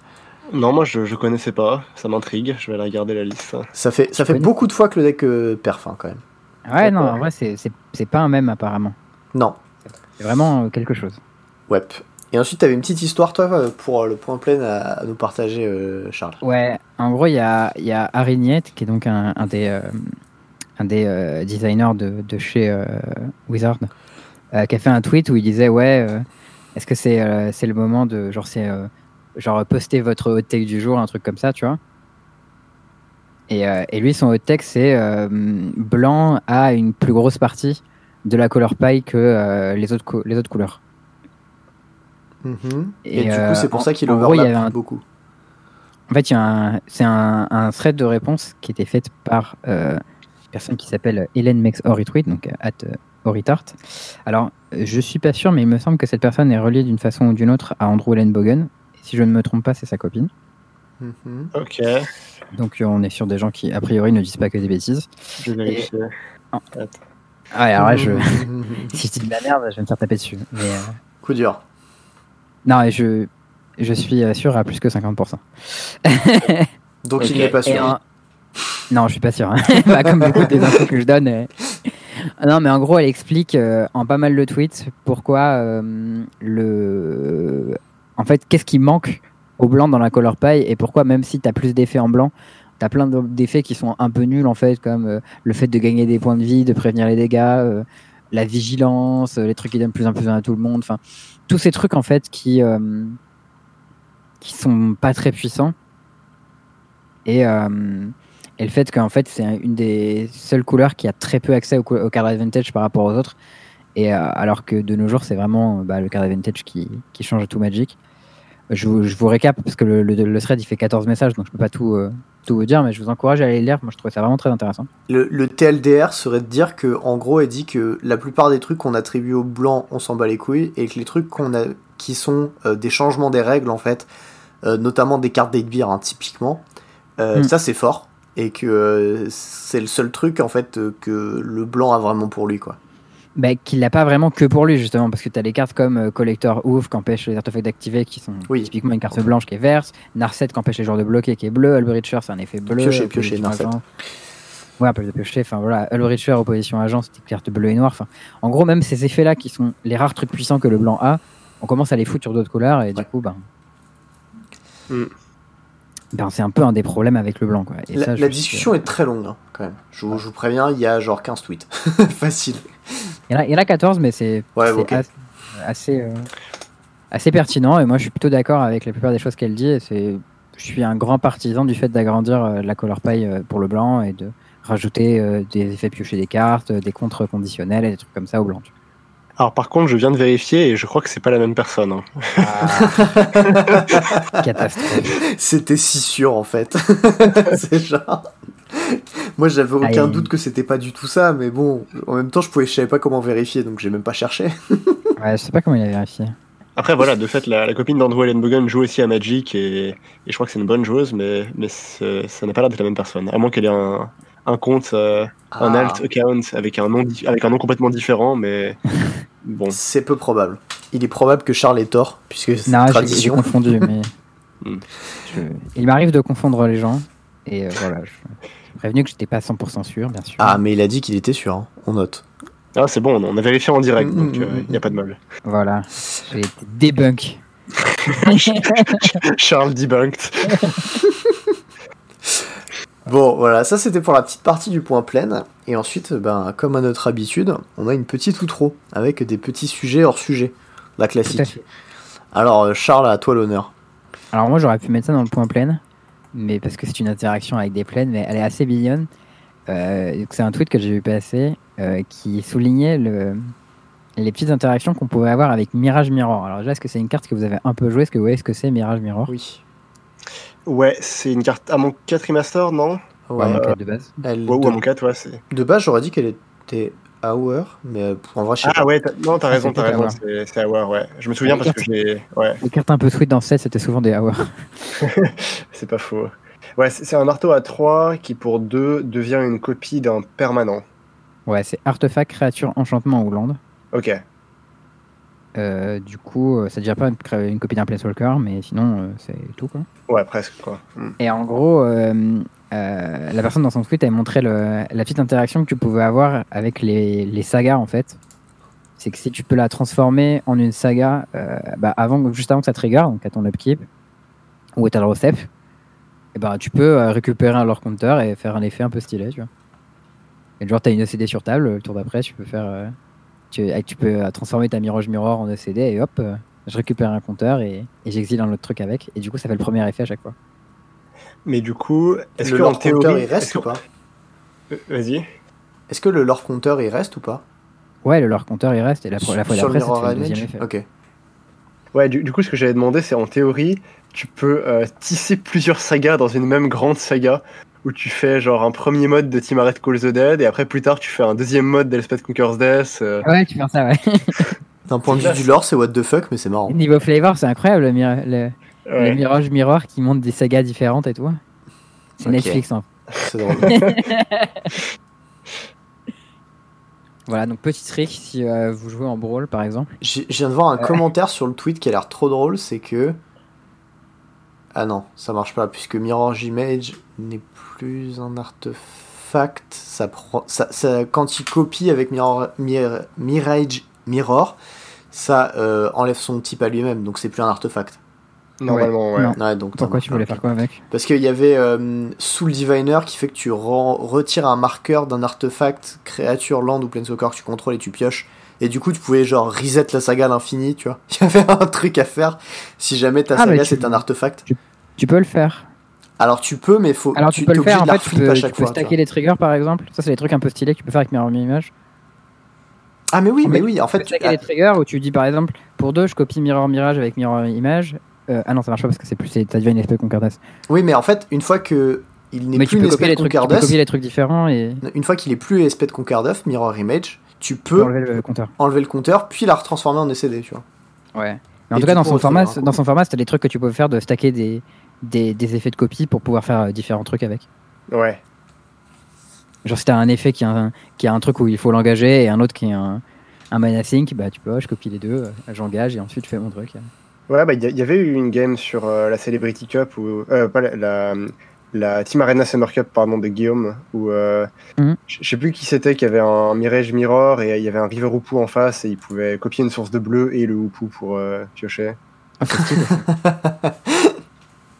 Stylé. Ok, un peu classe. voilà, ça c'était euh, le premier truc, truc stylé. Ouais, un deuxième truc, c'est euh, je voudrais vous parler un petit peu de Project Manamas parce que j'ai pas mal taffé dessus euh, ces derniers temps. Ouais. Et, euh, et euh, du coup, j'ai fixé quelques petits bugs qui étaient par-ci par-là. Bon, J'avais des bugs avec les à X ou les à 0, les trucs comme ça, Mhm. les cartes qui se transformaient. Donc ça, j'ai viré tous ces petits bugs et surtout, j'ai rajouté une nouvelle feature qui permet de trier vos landes en fait par qualité. En gros, l'idée, la façon dont ça fonctionne, Project Manabas, c'est que ça teste les combinaisons de landes et ça regarde lesquelles peuvent caster vos spells on curve et lesquelles peuvent pas. Et euh, du coup, bah, si on compte, tout simplement, on peut voir lesquelles peuvent le plus souvent et lesquelles le peuvent pas. quoi. Ah oui. Statistiquement, lesquels sont meilleurs C'est ça. Et du coup, bah, voilà, quand tu as une mana base qui est pas ouf, tu peux identifier vite les landes qu'il faut que tu remplaces et ceux qu'il faut, enfin ceux dans lesquels tu peux mettre plus de copies, etc. Donc voilà, j'espère que cette feature euh, vous intéressera et que vous pourrez la tester et m'en donner des nouvelles. Stylé. Maintenant, il y a, il y a deux petits tableaux. Il y a un tableau de gauche avec les spells et un tableau de droite avec les landes. Nice. Euh, moi j'ai une petite info, alors elle, est un peu marrante parce que je sais que je vous avais parlé de, de mes déboires avec Pôle emploi et à quel point euh, ils abusaient de ouf. Ouais. J'ai eu, euh, j'ai eu un, un autre retour avec Pôle emploi puisque en gros je suis en- dans un spot où j'essaie de trouver une formation, tu vois, et Pôle emploi est censé t'aider à financer les formations. Tu vois. Et, euh, et du coup j'ai fait bon bah du coup je vais commencer par contacter Pôle emploi pour savoir lesquelles des formations parmi celles que j'ai envie de faire ils peuvent m'aider à financer, à quel montant, etc. Donc euh, mi-décembre, vers le 20, un truc comme ça, j'ai envoyé un mail à, à ma conseillère Pôle emploi, tu vois, que je peux contacter uniquement par mail et aucun autre moyen, puisque les rendez-vous sont bloqués sur le site, que ce soit en physique, en appel, en visio. Mhm. Chouette, hein. Donc je lui ai envoyé un mail pour lui dire, bah voilà, euh, je suis dans cette situation, je cherche à faire... euh, je cherche du taf, mais j'en trouve pas. Euh, du coup, je vais peut-être faire une formation. Est-ce qu'il y aurait moyen de s'appeler? Soit euh, peut-être pour que vous ayez des petits conseils, on sait jamais, hein, peut-être que des fois Pôle emploi il fonctionne, euh, pour m'aider à trouver du taf ou euh, m'aider à financer une formation. Donc ça c'était 20 décembre. Ensuite, les vacances, je renvoie un mail aux alentours du 26-27, je crois. Je renvoie un mail le 4, tu vois, pour relancer un peu, tu vois, pour lui faire comprendre que... Voilà, hein. Et là, aujourd'hui, à, je sais pas, 16h, un truc comme ça, je reçois un mail qui me dit... euh, oui, euh, alors en fait, j'ai pas encore mon planning du mois de février, donc je reviens vers vous dès que je l'ai. Et je suis en mode, mais on est en janvier en fait. et, et elle m'a renvoyé un mail plus tard en me disant, euh, je peux le 1er février à 14h45.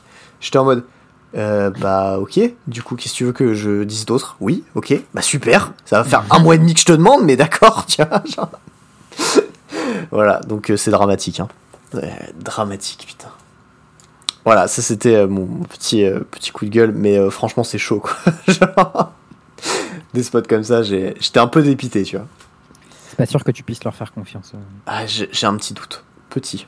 Voilà. Enfin voilà. J'ai l'impression que JE avait rajouté un petit point. Ouais, je m'en suis souvenu euh, au tout début quand on a lancé l'épisode. Eh bien vas-y. Euh, alors je joue pas trop, je joue pas trop à d'autres jeux que Magic d'habitude, mais là, euh, au réveillon, j'étais chez des potes et on a joué à Terraforming Mars. dont Charles a beaucoup parlé déjà sur le podcast, je crois. Oui. Et c'était ma première game, et j'ai trouvé ça plutôt cool, même si le jeu est un peu, un peu touffu, quoi. On, s'y perd vite au début. Il y a beaucoup de choses.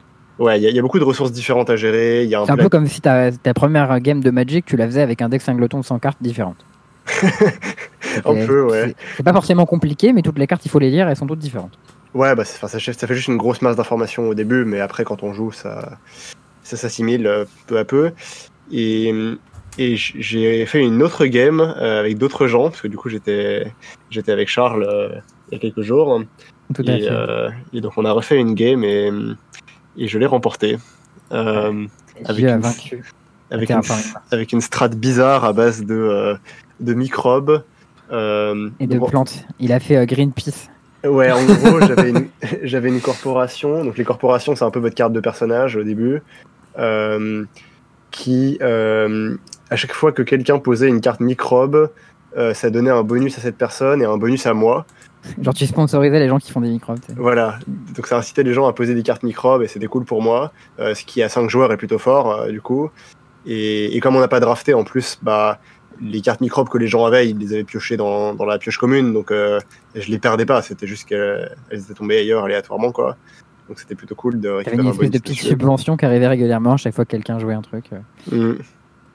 Et donc euh, voilà, j'ai fait des microbes. Euh, j'avais eu un comment on appelle ça, un prélude. Les préludes, c'est des cartes que vous posez en tout début de partie qui vous donnent des, des bonus d'entrée de jeu. Bah, c'est comme les conspirations. Ouais, un peu, c'est vrai. Il y a une conspiration qui lui disait tour 1, tu peux jouer une carte gratos. Quel que soit... Non, pas gratos, mais quels que soient les prérequis. Ouais, voilà, en gros. Il n'y a, pas de prérequis à Magic, donc je sais pas comment tu pourrais comparer ça, mais.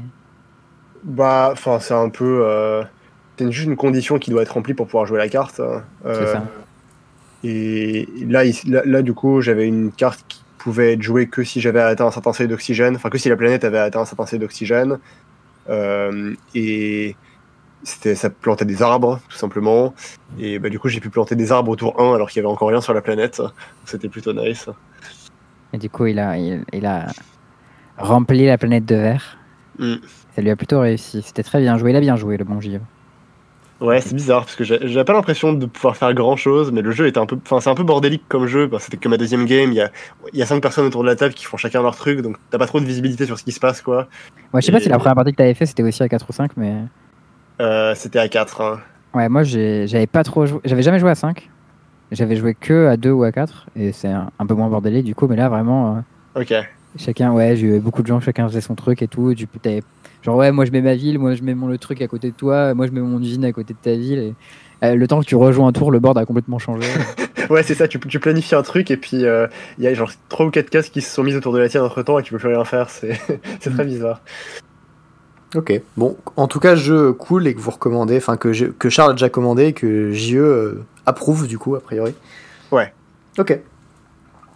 Euh, moi j'ai joué à un petit jeu aussi, euh, pas, pas petit du tout, ah, mais hein. c'est Route Conflit dans les sous-bois, c'est aussi un jeu de société. Alors pour, pour l'histoire du, du, choix de ce jeu, c'est assez marrant. C'est ma copine qui est allée chez un vendeur de jeux de société pour Noël et le Nouvel An, tu vois. Et elle allait voir le gars, elle lui a fait Bah voilà, on cherche un jeu à jouer à 4, 5 ah, ou 6. Je sais précisément qui c'est.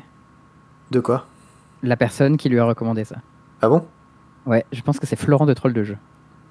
Est-ce que je tu le es allé à Troll de caméra parce que tout de suite. C'est absolument pas ça. C'est absolument pas ça? Non, perdu. Ah, je, viens de lui demander à l'instant est-ce que tu es allé à Troll de jeu? Elle m'a fait non. Voilà. c'est problème réglé.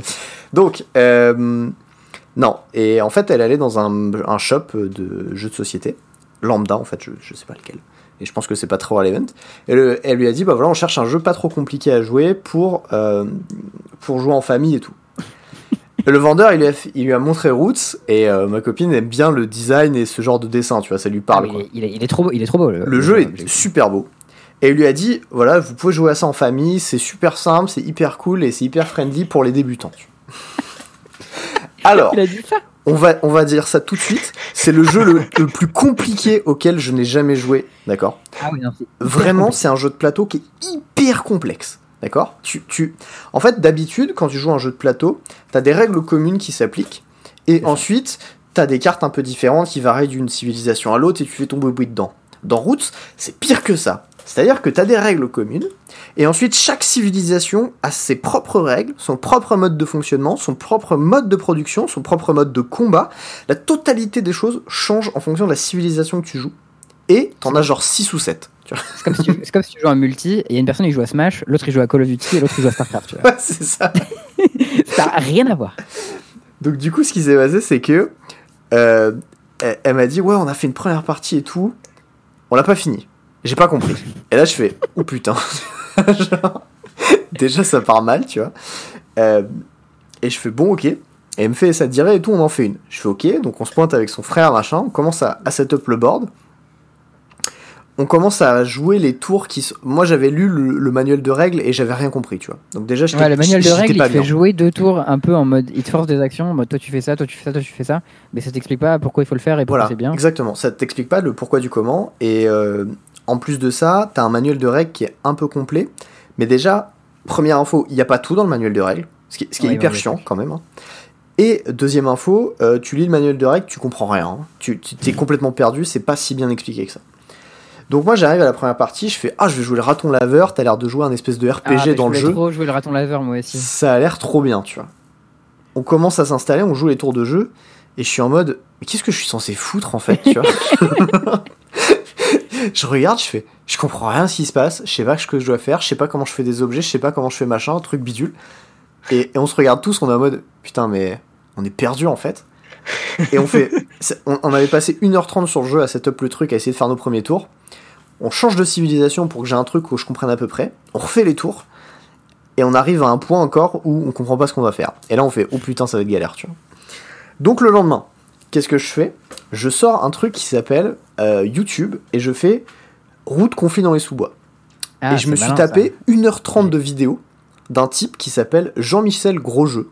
Alors, alors, non mais attendez, vous, vous rigolez. N'empêche, ce mec génial fait du super contenu sur YouTube pour expliquer les jeux. Voilà, je, je tiens à le dire, je ne connaissais pas Ouais. ce truc, c'est un premier résultat. Et tu sais quoi, bah, je connaissais pas non plus, j'y avais pas pensé, donc je vais écouter sa vidéo parce que nous la dernière fois avec ma copine, on a réussi à jouer à deux avec les deux civilisations qui sont les plus simples, c'est les chats et les oiseaux. C'est la Mais base. déjà, c'est pas, c'est pas évident, tu vois. Bah, les oiseaux, c'est un peu combo, et les chats, c'est euh, la suprématie euh, commerciale slash militaire. Genre, t'as tout Ouais, au un- début, et tu dois les stabiliser. chats, c'est un peu basique, quoi. C'est ouais, Ouais. tu joues à un jeu de stratégie, tu poses tes unités, tu captures des trucs, ok. Bon. Tu fais du bois, euh, puis derrière, tu fais des ateliers, puis tu recrutes des gens, puis tu te tabasses. Non, mais genre, c'est basique, genre, tu poses des unités, tu crées des bâtiments, tu gagnes des ressources. C'est vraiment. Ouais, ouais. C'est un jeu de société normal.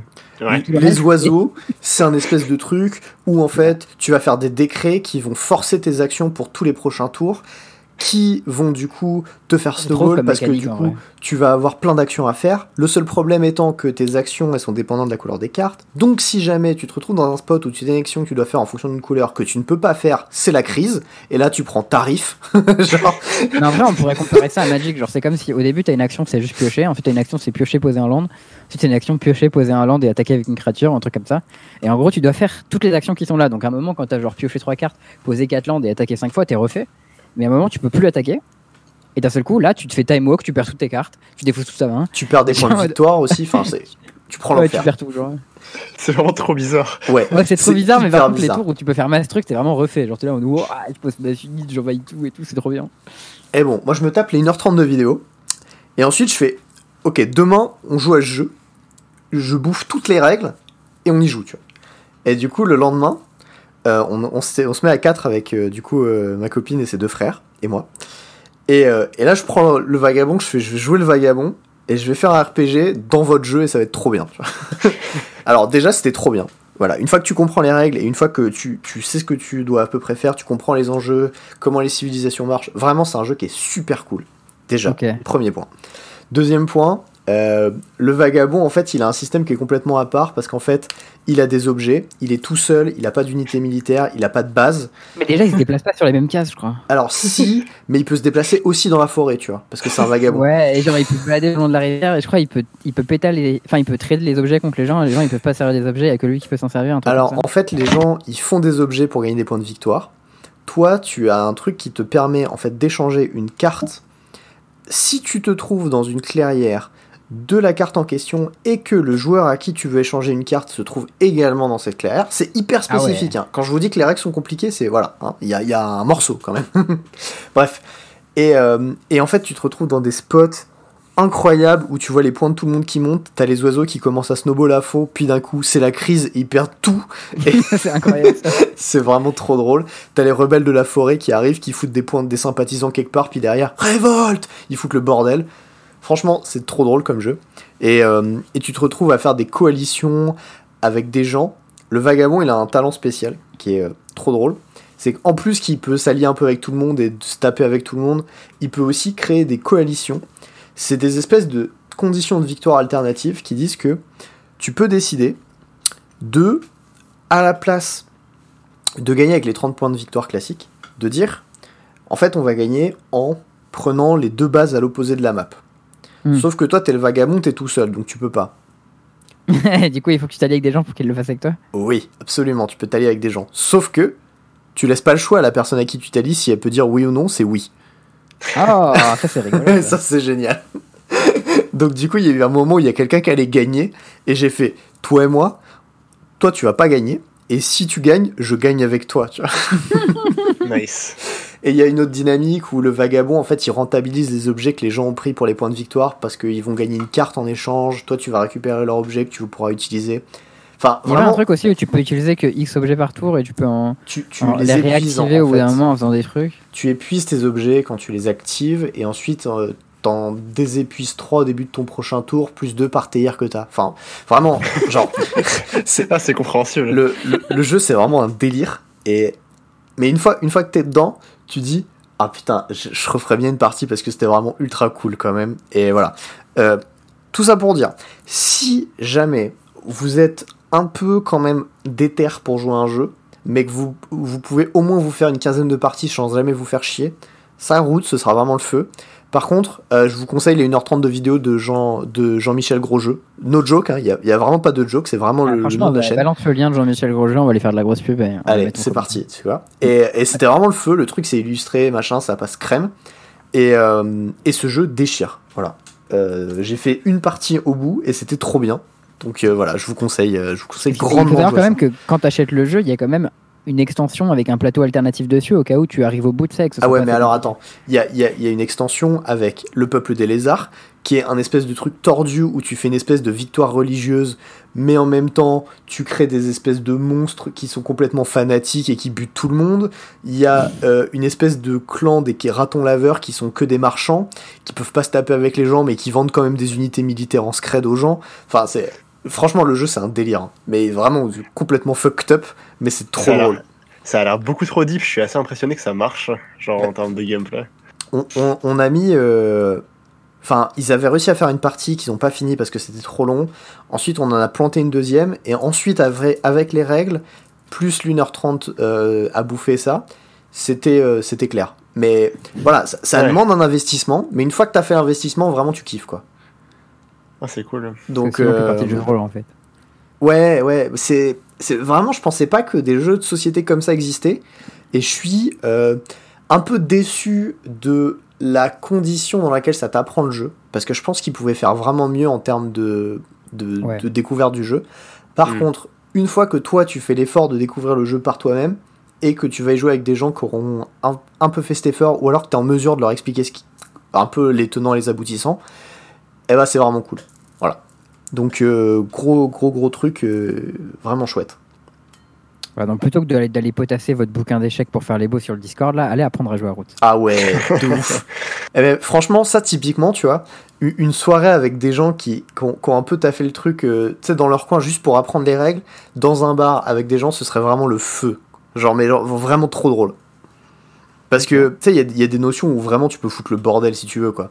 Genre, mm un exemple, le, vagabond, il avait un truc où tu peux. Euh, t'as une seule torche en tant que vagabond que tu peux utiliser. Et il y avait un des héros du vagabond qui disait il va faire euh, le russe. C'est la technique de la terre brûlée. C'est-à-dire qu'il va poser sa torche quelque part, il va foutre le feu à la zone, et plus personne peut y aller, et tout ce qu'il y a, ça crame. Genre c'est vraiment le truc de kamikaze, tu vois, c'est le, point de non-retour et c'est trop drôle. Ou alors tu peux euh, activer ta torche avec un autre héros pour dire que les deux gens dans la clairière présent, ils vont se taper dessus et que toi t'es même pas là, tu vois. Tu, tu, vas juste dire, vous, vous allez vous taper dessus et c'est moi qui choisis qui attaque qui, tu vois. enfin, il y, a des milliards de trucs qui sont à mourir de rire et vraiment c'est le feu, quoi. Donc je, je, conseille grandement, mais l'investissement est nécessaire. Quoi. Ok. Dernier petit point, euh, j'ai du coup euh, recommencé à stream et je vais essayer de d'être un peu un peu régulier dans les streams. Euh, voilà, donc si jamais vous voulez lâcher un follow sur la chaîne, et eh ben n'hésitez pas, puisque j'ai récupéré le setup et demain je récupère la chaise en plus, parce que la petite chaise en bois là, elle est, elle fait le taf, hein, mais bon, on a un peu mal au cul quoi. Et on a entendu qu'on a jusqu'au 4 février, donc profitons-en. Et ouais. Non, non, non, mais je, je postule toujours à des trucs, mais bon, vu la situation actuelle, tu vois, quand t'as pas d'XP, tu, sais que t'es cuit, quoi. Genre, euh, clairement, bon. Donc voilà, et eh ben euh, n'hésitez pas à me lâcher un petit follow, ça fait plaisir. Twitter, tout ça, le Twitter de JE, le Twitter de Charles, le mien. Mm. Donc euh, JE c'est JE Depraz, je crois. Oui. Yes. Charles c'est Wicked Fridge, W-I-C-K-E-D, F-R-I-D-G-E. C'était dur. Et, et, le mien c'est Théoméry, at T-H-E-A-U-M-E-R-Y. Ça, c'était pour de euh, Jean-Michel Machin, là. Alors, ça, ça je, vous, je, je, linkerai à Charles et il le mettra dans la description de l'épisode, mais c'est Jean-Michel Grosjeu. J'ai pas son Twitter, voilà. Je vais taper Jean-Michel Grosjeu juste pour voir. Très bien. J'ai pas trouvé, mais. Ah, je, je, vais te le retrouver, ne t'en fais pas. Je l'ai dit, quand tu le tapes, il y a des gens qui, qui mettent des, des, trucs de route, hein, donc. Euh. Ah ah Non, mais très, très, très bon taf, et, euh, et voilà, c'est cool. Euh, en tout cas, euh, JE, bah, merci d'avoir été avec nous dans ce premier épisode de l'année. Ouais. On, espère que cette année sera meilleure que la précédente. En tout cas, euh, pour le Magic papier, pour Magic en général, et puis même pour tes pairs, si possible, hein. même si c'était pas mal déjà cette année. Je te souhaite encore une belle année dans la MPL. Merci. Merci beaucoup. Et puis voilà, et eh ben on espère que vous aurez le temps de jouer à des jeux de société cool, que vous aurez le temps de jouer à Magic peut-être en brawl, et on vous fait des bisous. A plus. Ciao tout le monde.